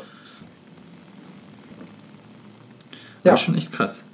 Das, das war mein Bienenzwischenspieler sozusagen. Ja, verrückt. Und wie gesagt, mehr, mehr zu Bienen gibt es dann, wenn es äh, im Laufe Wenn's des nächsten mehr zu Jahres... Bienen gibt. Genau. Wenn es mehr zu Bienen gibt. Tja. Bienen, äh, Facts mit Bastian. Genau. Basti, Basti Bienen. Bienen Facts. Äh, Bastis Bienenbits. Oh. ein, ein potenzieller neuer Podcast. Oh Gott. nee.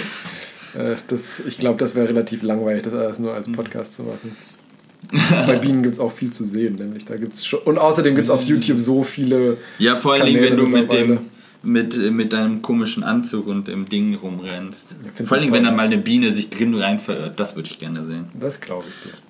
Mach lieber weiter mit deinem Bullseye. Bullseye. Äh, und zwar ähm, wird ja, also wird im Laufe des nächsten Jahres, ich suche gerade das äh, Datum, das hatte ich mir hier aufgeschrieben. Oh Gott, hier, Sep oh, September 2022, aber da wird der vorher auch schon. Ach genau, im Februar 2022 äh, wird das DART-System mit äh, einer SpaceX Falcon 9 gelauncht von der NASA. Äh, und DART steht hierbei für Double Asteroid äh, Redirection Test. Ah, das habe ich auch gehört. Ja. Hm. Und deshalb weißt du auch, wie ich auf Bullseye gekommen bin, weil sie haben sich das äh, Dart gegeben und letztendlich, was sie dabei machen, ist, sie beschleunigen einen Satelliten und lassen ihn gegen einen Asteroiden fliegen, um zu gucken, ob sie damit die Flugbahn dieses Asteroiden Ja. verändern können. Äh, und das ist halt auch wieder, da sind auch wieder unsere quasi üblichen Verdächtigen, die wir ja auch schon mal hier behandelt haben in der NASA, also das Johns Hopkins Applied Physics Laboratory, das Jet Propulsion Laboratory, äh, das Langley Research Center. äh, also die, äh, die, da haben wir auch schon mal drüber gesprochen. Und ähm, sie wollten da auch gerade so Defense-Driven Test, also es ist rein eine Verteidigungsmaßnahme. Ähm, und zwar ein Kinetiken, also Kinetic Impactor Technik, also tatsächlich einfach rein kinetisch irgendwas irgendwo gegenfliegen lassen, äh, um dann Asteroiden zu äh, abzulenken. Und sie hat, was ich auch nämlich gut war, also äh, äh, der, den Asteroiden, die sich ausgeguckt haben, ist not a threat to the Earth. Also alles, alles Noch es nicht. Gibt kein, es gibt keine, in den nächsten 100 Jahren äh, hat man quasi alle größeren Asteroiden sich angeguckt, äh, ähm, die, und das sieht ganz gut aus, dass uns davon keiner trifft. Das Problem ist, dass man von denen, die man weiß, äh, so, also so 40 Prozent glaubt, dass man die gefunden hat und observiert hat. Also es gibt, wenn man natürlich einen übersehen hätte, dann könnte natürlich immer noch was passieren. Aber in den nächsten 100 Jahren sieht es ganz gut aus für die Erde, dass da nichts passiert. Aber umso wichtiger ist, dass er jetzt das frühzeitig schon mal auszuprobieren, ob das eine Möglichkeit wäre, da überhaupt weiterzumachen. Äh, Und letztendlich äh, ist äh, Dart quasi einfach nur ähm, ein, ein Würfel. Und da sind an den Seiten halt so ausrollbare Solarpaneele dran, die Rosa heißen. Äh, Die wurden auch schon auf der ISS 2017 getestet. Quasi, das sind einfach so, das sind so, sehen aus wie so Zylinder, die man einfach die Seite dran hat und dann kann sie so ausrollen einfach. Ähm, falls man da nochmal äh, Energie braucht. Und auf der einen Seite ist dann äh, Draco angebracht. Äh, Didymos Reconnaissance and Asteroid Camera for OpenNav heißt das, Draco. Und jetzt denkst du dir, Didymos, so heißt, so heißt der Asteroid, zu dem man hinfliegt. Ah, okay. Äh, und das ist ein, ein, ein, ein Doppelasteroid, das ist ein System. Das ist ein etwas größerer Klotz. Äh, das, wie nennt man Binary Near Earth Asteroid äh, 65803. So heißt Ah, er. Äh, Didymos hat man ihn kurz einfach genannt. ja, finde ich auch besser. Ähm, und Binary, weil es halt zwei sind, das ist ein etwas größerer Klumpen mit 780 Meter Durchmesser. Und äh, ein Moonlet, also ein etwas kleinerer, der den umkreist mit 160 Metern Größe. Und es, den, den man treffen möchte, das ist halt dieses, dieses 160 Meter Ding, weil den großen, da, wenn da halt so ein kleiner Satellit gegen öckelt, da. Du musst es halt auch irgendwie messen können. Ich wollte gerade sagen. Und da gibt's also ich wollte jetzt erstmal dann ne, so da, also es geht ne zu da wollen wir hin und, und dieses 160 Meter Ding wollen wir treffen. Und dafür haben wir halt äh, Draco also ne, das ist eine Kamera quasi äh, und quasi damit wird dann die Navigation übernommen damit das Ding das Ding irgendwann anfixieren kann und darauf zufliegen kann. Äh, das tatsächlich das Draco ist based also basiert auf LORI Und darüber haben wir auch schon mal gesprochen, nämlich als wir über New Horizons gesprochen haben. Das ist nämlich eine Weiterentwicklung von dem System. Was ja ganz schlau ist, wenn du schon mal sowas ähnliches gemacht hast. Stimmt. Kannst du dann noch wiederverwenden und nur besser. Äh, oder nächstes. Und als Antrieb haben äh, sie so ein sogenanntes Next Sea Ion äh, Engine. Also quasi ist dann das einfach nur als ein Ionenantrieb. Da werden halt Ja, quasi el elektrisch geladene Ionen einfach hinten ausgestoßen und dann hast du halt ganz normal nach Impulssatz äh, Antrieb. Du hast halt keinen sehr wenig Widerstand und genug Zeit und Platz, um zu beschleunigen und deshalb brauchst du keinen schweren Treibstoff mitnehmen oder sowas und kannst halt Feststoff quasi äh, und damit löst, da löst du dann immer quasi mit Elektrizität Ionen ab und stößt die hinten auf. Und die Masse, da ja Ionen quasi tatsächlich Teilchen sind und die eine Masse haben, wenn du die hinten ausstößt, äh, erzeugt das auch eine Gegenkraft in die andere Richtung und damit kannst du halt äh, dann Dart antreiben. Ja. ja, ich meine, dadurch, dass du dich natürlich im leeren Raum befindest, brauchst du ja nicht viel rauspusten, um dich abzustoßen, sage ich mal. Ja, ja. Also es ist immer eine Frage deiner, äh, wie viel du, wie schnell du beschleunigen möchtest. Ja. Äh, super schnell beschleunigen kannst du damit auch nicht. Aber so wie es aussieht, hat das Ding halt fast ein ganzes Jahr Zeit, um halt dem Ding entgegen zu beschleunigen und abbremsen muss es auch nicht mehr. Das ist die Sinn und Zweck der Übung, dass es das nicht tun soll. Oder doch, es soll sehr, sehr, schla sehr schnell abbremsen. Ja, genau. Ähm, aber ja, ich, was ich finde, ist, was bei der Dokumentation ein bisschen zu kurz gekommen ist, was ich sehr interessant ist, ist gerade nämlich die Navigation. Weil sie zeigen dann hier auch so Bilder von diesem Asteroid 6533 Didymos, äh, die 2003 aufgenommen sind. Und da siehst du halt so eine sehr pixelige Kartoffel und einen kleinen Punkt daneben. Und denkst dir so, yo. Und diese pixelige Kartoffel ist halt der große und dann siehst du einen so einen kleinen hellen Punkt. Und das ist das Ding, was du treffen willst. und das rotiert halt äh, um diesen großen Klumpen. Und äh, der äh, dreht sich halt, der große Klumpen hat, hat eine, also keine Rotation von 2,2 Stunden. Äh, und der ist äh, also quasi in seiner Rotation gelockt, wie quasi unser Mond um die Erde, dreht sich der auch quasi in so einer äh, Tidy, also quasi, dass der abrollt auf der Umlaufbahn um den großen Klumpen. So, also wenn du auf dem großen Klumpen sitzen würdest und Richtung Moonlet gucken würdest, würdest du immer die gleiche Seite sehen, so wie bei unserem Mond. Äh, und die Umlaufzeit dafür sind 11,9 Stunden. Das heißt, und irgendwann in der Zeit äh, musst du halt, also das Ding bewegt sich dann halt auch immer noch um den großen. Das selbst wenn du erst quasi diesen großen Klumpen anvisierst, musst du dann, wenn du näher dran bist und diesen kleinen Klumpen siehst, dann auf den und dann schon vorausberechnen, wo der dann sein wird, wenn du da bist, weil sonst fliegst du dann halt einfach dran vorbei. Was dir nicht passieren soll, weil umdrehen kann das Ding nicht. wenn, du dran, wenn, wenn, sie vorbei, wenn sie vorbeischießen, haben sie vorbeigeschossen. Das ist ein One-Hit-Wonder. Ich wollte gerade sagen, dass ich denke mir immer so, wie oft, wenn du da zuständig bist für die Berechnung, wie oft kontrollierst du da wohl deine Rechnung, ob das Sinn ergibt und ob das stimmt, damit du dieses blöde Ding auch wirklich triffst. Oh ja, das, das, das finde ich nämlich, und dafür, das kam mir zu Wort, weil das ist ja genau der Knackpunkt, wie du dieses Ding treffen willst. Ich hatte mich auch gewundert, äh, weil sie machen keine Swing-By-Manöver oder sowas, weil damit könntest du noch deutlich mehr Geschwindigkeit halt ja sammeln, wenn du das Ding irgendwo an irgendeinem anderen Himmelskörper noch vorbeijagst. Aber dann wird die Navigation natürlich auch deutlich komplizierter, als wenn du jetzt einfach das Ding startest und dann auf einem geraden Kurs Richtung Didymos fahren lässt.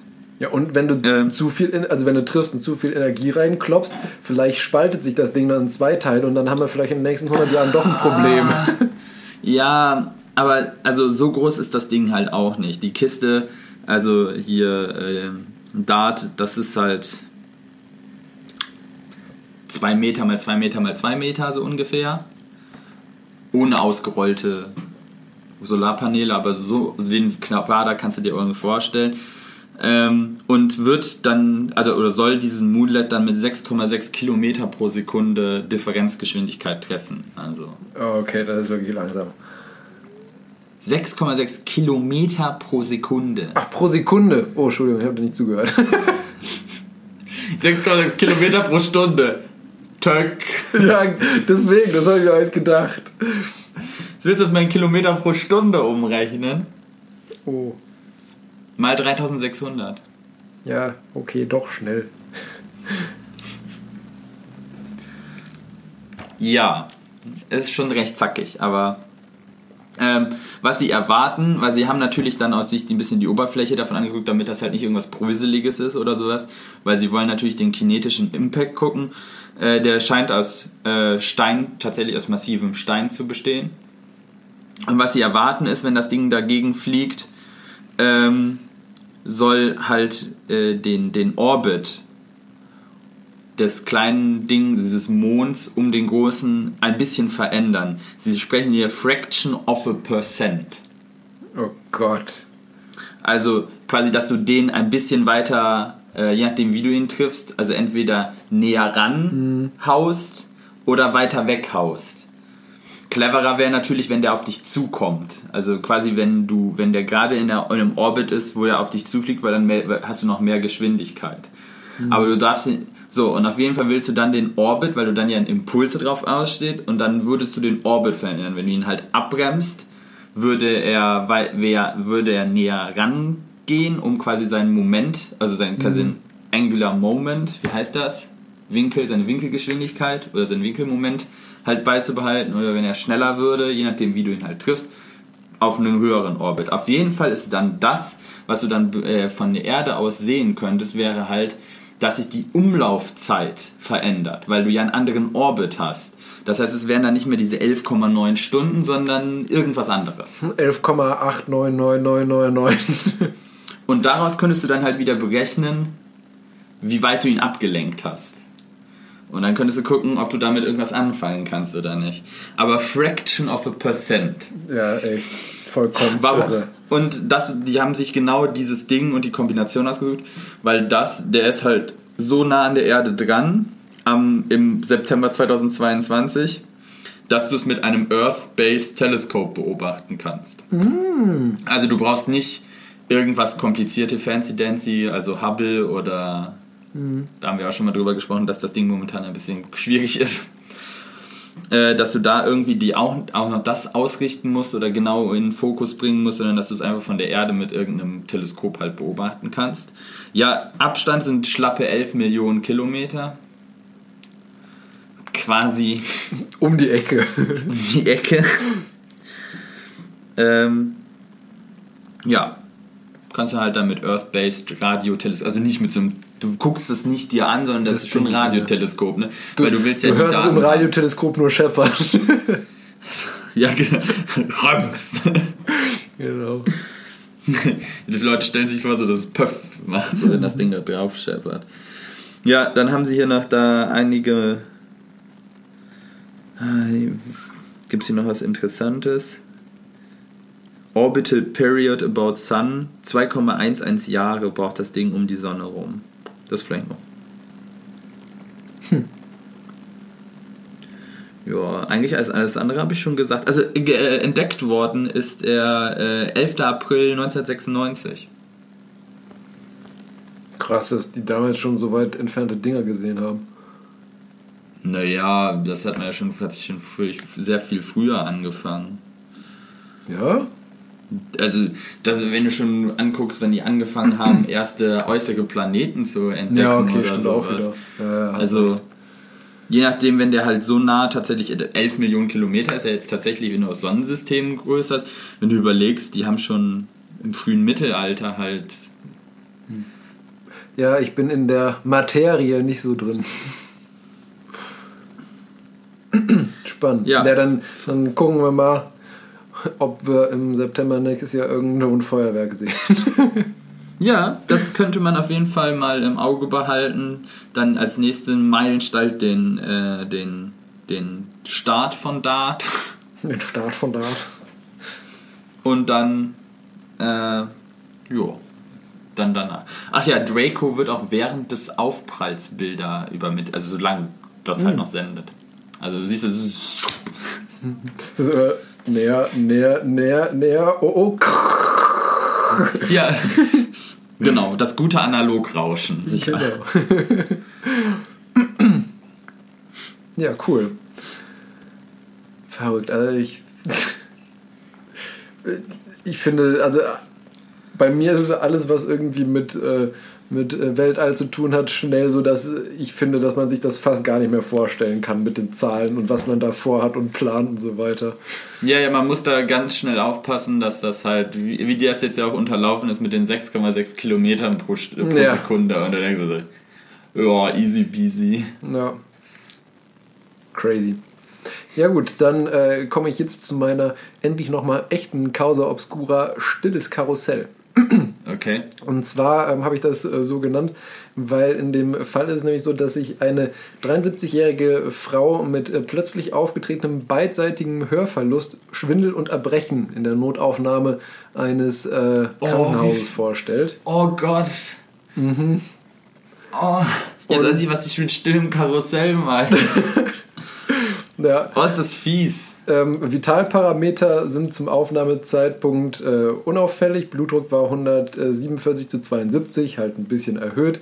Ähm, Puls bei 78, vollkommen in Ordnung bei dem Alter. Äh, sonst Patientin unauffällig bei vollem Bewusstsein. In der äh, medizinischen Vorgeschichte ist, eine, äh, ist ein Bluthochdruck bekannt, äh, der aber auch therapiert wird und unter anderem noch ein Vorhofflimmern, wegen dem sie eigentlich äh, ein, äh, ein Antikoagulanz nehmen sollte, also ein ähm, Blutverdünner, den sie aber jetzt äh, vor einem knappen, knappen Jahr zum Aufnahmezeitpunkt äh, abgesetzt hatte in Rücksprache mit dem behandelnden Arzt, weil sie vermehrt unter Nasenbluten unter der Therapie litt und deswegen es eben nicht mehr nehmen wollte. Ähm, Oha. alle, also neurologisch, sonst bis auf eben den Hörverlust und den Schwindel ist sie vollkommen unauffällig, also keine, keine Fallneigung, keine Doppelbilder, keine Schluckbeschwerden, keine Probleme beim, beim Gehen oder beim Stehen ähm, und auch sonst Pupillomotorik und so weiter wurde alles kontrolliert, war unauffällig. Dann haben sie noch ein CT gemacht vom Kopf, da war auch kein wegweisender Befund, sodass dann letztendlich die Patientin mit der Ausschlussdiagnose Hörsturz wieder entlassen wurde aus dem Krankenhaus. Ähm, am nächsten Morgen stellte sich dann die Patientin erneut vor mit einem wesentlich verschlechterten äh, und dramatischeren Krankheitsbild, war äh, bewusstseinsgetrübt. Der GCS-Score war bei 7. Der GCS-Score steht für Glasgow Coma Scale und der gibt letztendlich an, wie das Bewusstsein eines Patienten ist. 15 ist normal, also du und ich, so wie wir jetzt gerade uns unterhalten haben, 15. Ähm, dann gibt es verschiedene ähm, Abstufungen eben und eigentlich sagt man so, ab 8 sollte man einen Patienten schon Schutz intubieren, weil die Gefahr besteht, dass die eben äh, so eintrüben, dass sie entweder aufhören zu schnaufen oder sich irgendwie verschlucken könnten oder sowas. Und das eben dann lebensbedrohlich sein sollte. Also der Patienten geht es wirklich schlecht. Ähm, die allgemeine körperliche Untersuchung sowie Pupillenreflexe sind immer noch unauffällig. Blutdruck ist jetzt erhöht bei 170 zu 90 und äh, die Pulsfrequenz ist fast gleich wie am Vortag mit 80 Schlägen pro Minute bei einem ja, bekannten Vorhofflimmern. Es wird äh, aufgrund der Symptomatik erneut äh, eine Bildgebung gemacht vom Kopf, diesmal allerdings kein CT, sondern ein MRT. Und äh, da kann man erkennen, in einer bestimmten äh, Wichtung, also bestimmten ja, Sequenz letztendlich, dass es äh, große, beidseitige, äh, multifokale Läsionen letztendlich im beiden Kleinhirnhälften sowie im, äh, im Brückenhirn und im Stammhirn gibt. Eine erweiterte Bildgebung der Gefäße äh, zeigt dann, dass letztendlich auf Höhe vom dritten und vierten Halswirbel ähm, die Halswirbelarterien verstopft sind, die den Hirnstamm versorgen und eben auch die Basilararterie, die das Mittelhirn letztendlich und das Kleinhirn auch versorgt. Die Ärzte haben daraufhin noch versucht, äh, das Ganze wieder zu eröffnen, ähm, endovaskulär, also indem sie versucht haben, mit einem Katheter da die, äh, die Verstopfung aufzulösen. Das ist ihnen in der ähm, Basilararterie auch gelungen. Allerdings äh, blieb, weiterhin ein teilweise oder kompletter Verschluss zweier ähm, vorderer Hirnarterien bestehen, ähm, Äh. sodass man im CT auch weiterhin äh, große Hirnstamminfarkte mit äh, Ah. Ödemen sehen konnte. Hört sich unangenehm an. Genau, leider ist dann die Patientin auch zwei Tage später verstorben. Oh je. Aber da sieht man mal, äh, wie sich äh, sowas dann auch äußern kann. Ich meine, also ich, ich würde, glaube ich, keinem der behandelnden Ärzte ähm, vom ersten Tag sozusagen einen Vorwurf machen. Es war eigentlich. Das hört sich schon sehr eskalativ an, so nach dem Genau, Motto, so am Anfang, ja, Schwindel ein bisschen zu. kein, kein grober Fehler. Ich meine, wenn, wenn ich höre Vorhofflimmern und äh, Blutverdünner von einem Jahr abgesetzt, das, das schreit halt schon ein bisschen nach, äh, nach Schlaganfall. Ähm, aber ich okay, mein, okay, du bist der Mediziner. ja, ja, klar, also da bist, wirst du auf jeden Fall hellhörig. Also deswegen nicht umsonst ist es so, dass äh, jedes äh, Vorhofflimmern gehört sozusagen blutverdünnt, um eben sowas zu verhindern. Ah, okay. Ähm, und äh, deswegen, da muss man eigentlich schon genauer hingucken, aber es wurde ja tatsächlich sogar ein CT gemacht. Ähm, ich bin jetzt halt auch kein, kein Neurologe oder Neuroradiologe. Ich weiß nicht, ob man mit der Voranamnese und der Symptomatik direkt hätte vielleicht schon ein MRT machen sollen, wo man mehr sieht. Weil das Problem ist halt, dass man zum Teil eben ganz frische Infarkte auch im normalen nativen CT, also ohne Kontrastmittel, halt einfach nicht sehen kann. okay. Man weiß jetzt in der Situation natürlich auch nicht, wie es sonst da in der, in der Klinik äh, an dem Tag los war und wie die Patientin auch sonst drauf war. Ich meine, klar, da ging es natürlich nicht gut mit äh, Schwindel und äh, Hörverlust, aber es gibt zum Teil ja auch so, sage ich mal, unbesorgte oder indolente Menschen, denen kannst du ein Bein abhacken, die sagen dir, ach, ist nicht so schlimm, ich gehe nach Hause. Das sind ja auch immer so Sachen, die mit da reinspielen in deine Therapie- oder Diagnostikentscheidung. Deswegen ähm, leider dramatischer Verlauf, würde trotzdem aber nicht behaupten, dass da irgendjemand grob fahrlässig gehandelt hat. Kann Ja. ich nicht äh, bewerten. Nö, brauchst Aber du hörte sich für mich jetzt auch nicht an. Ist er, manchmal greift man einfach ins Klo. Ja, so ist das. Man hatte halt auch einfach äh, hartes Pech. Ne? Ich meine, Schlaganfall ist immer Mist, aber dass es direkt, äh, sage ich mal, so weiträumig äh, getroffen ja. hat, Oh, halt das immer, hört sich echt unschön an. Also immer kritisch. halbe Hirn quasi nicht mehr durchblutet. Ja. Damit bin ich für heute fertig. Ah, okay.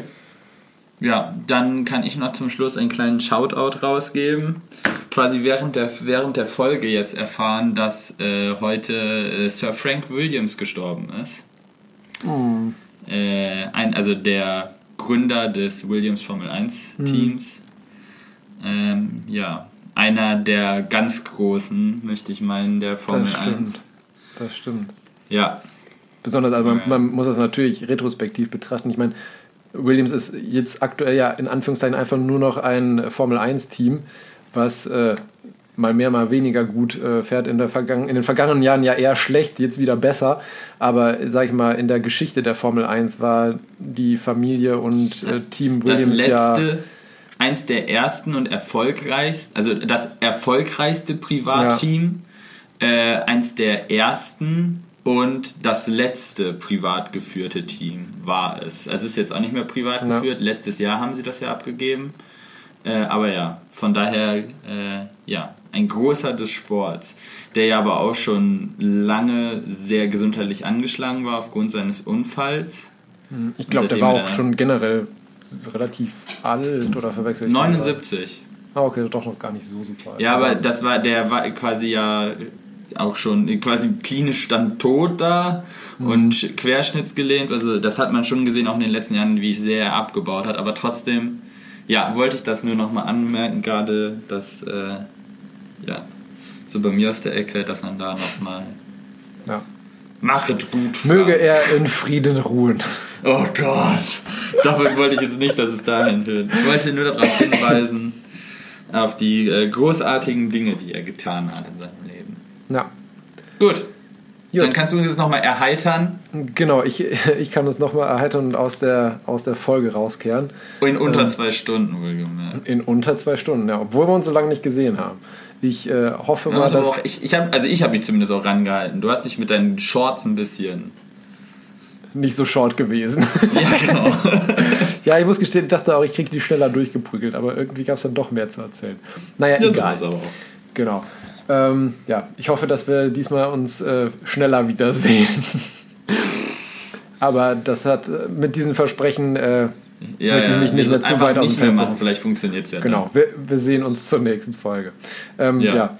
der, der Rauskehrer ist im Prinzip eine Frage. Warum haben Bienen eine Königin und keine Bundesregierung?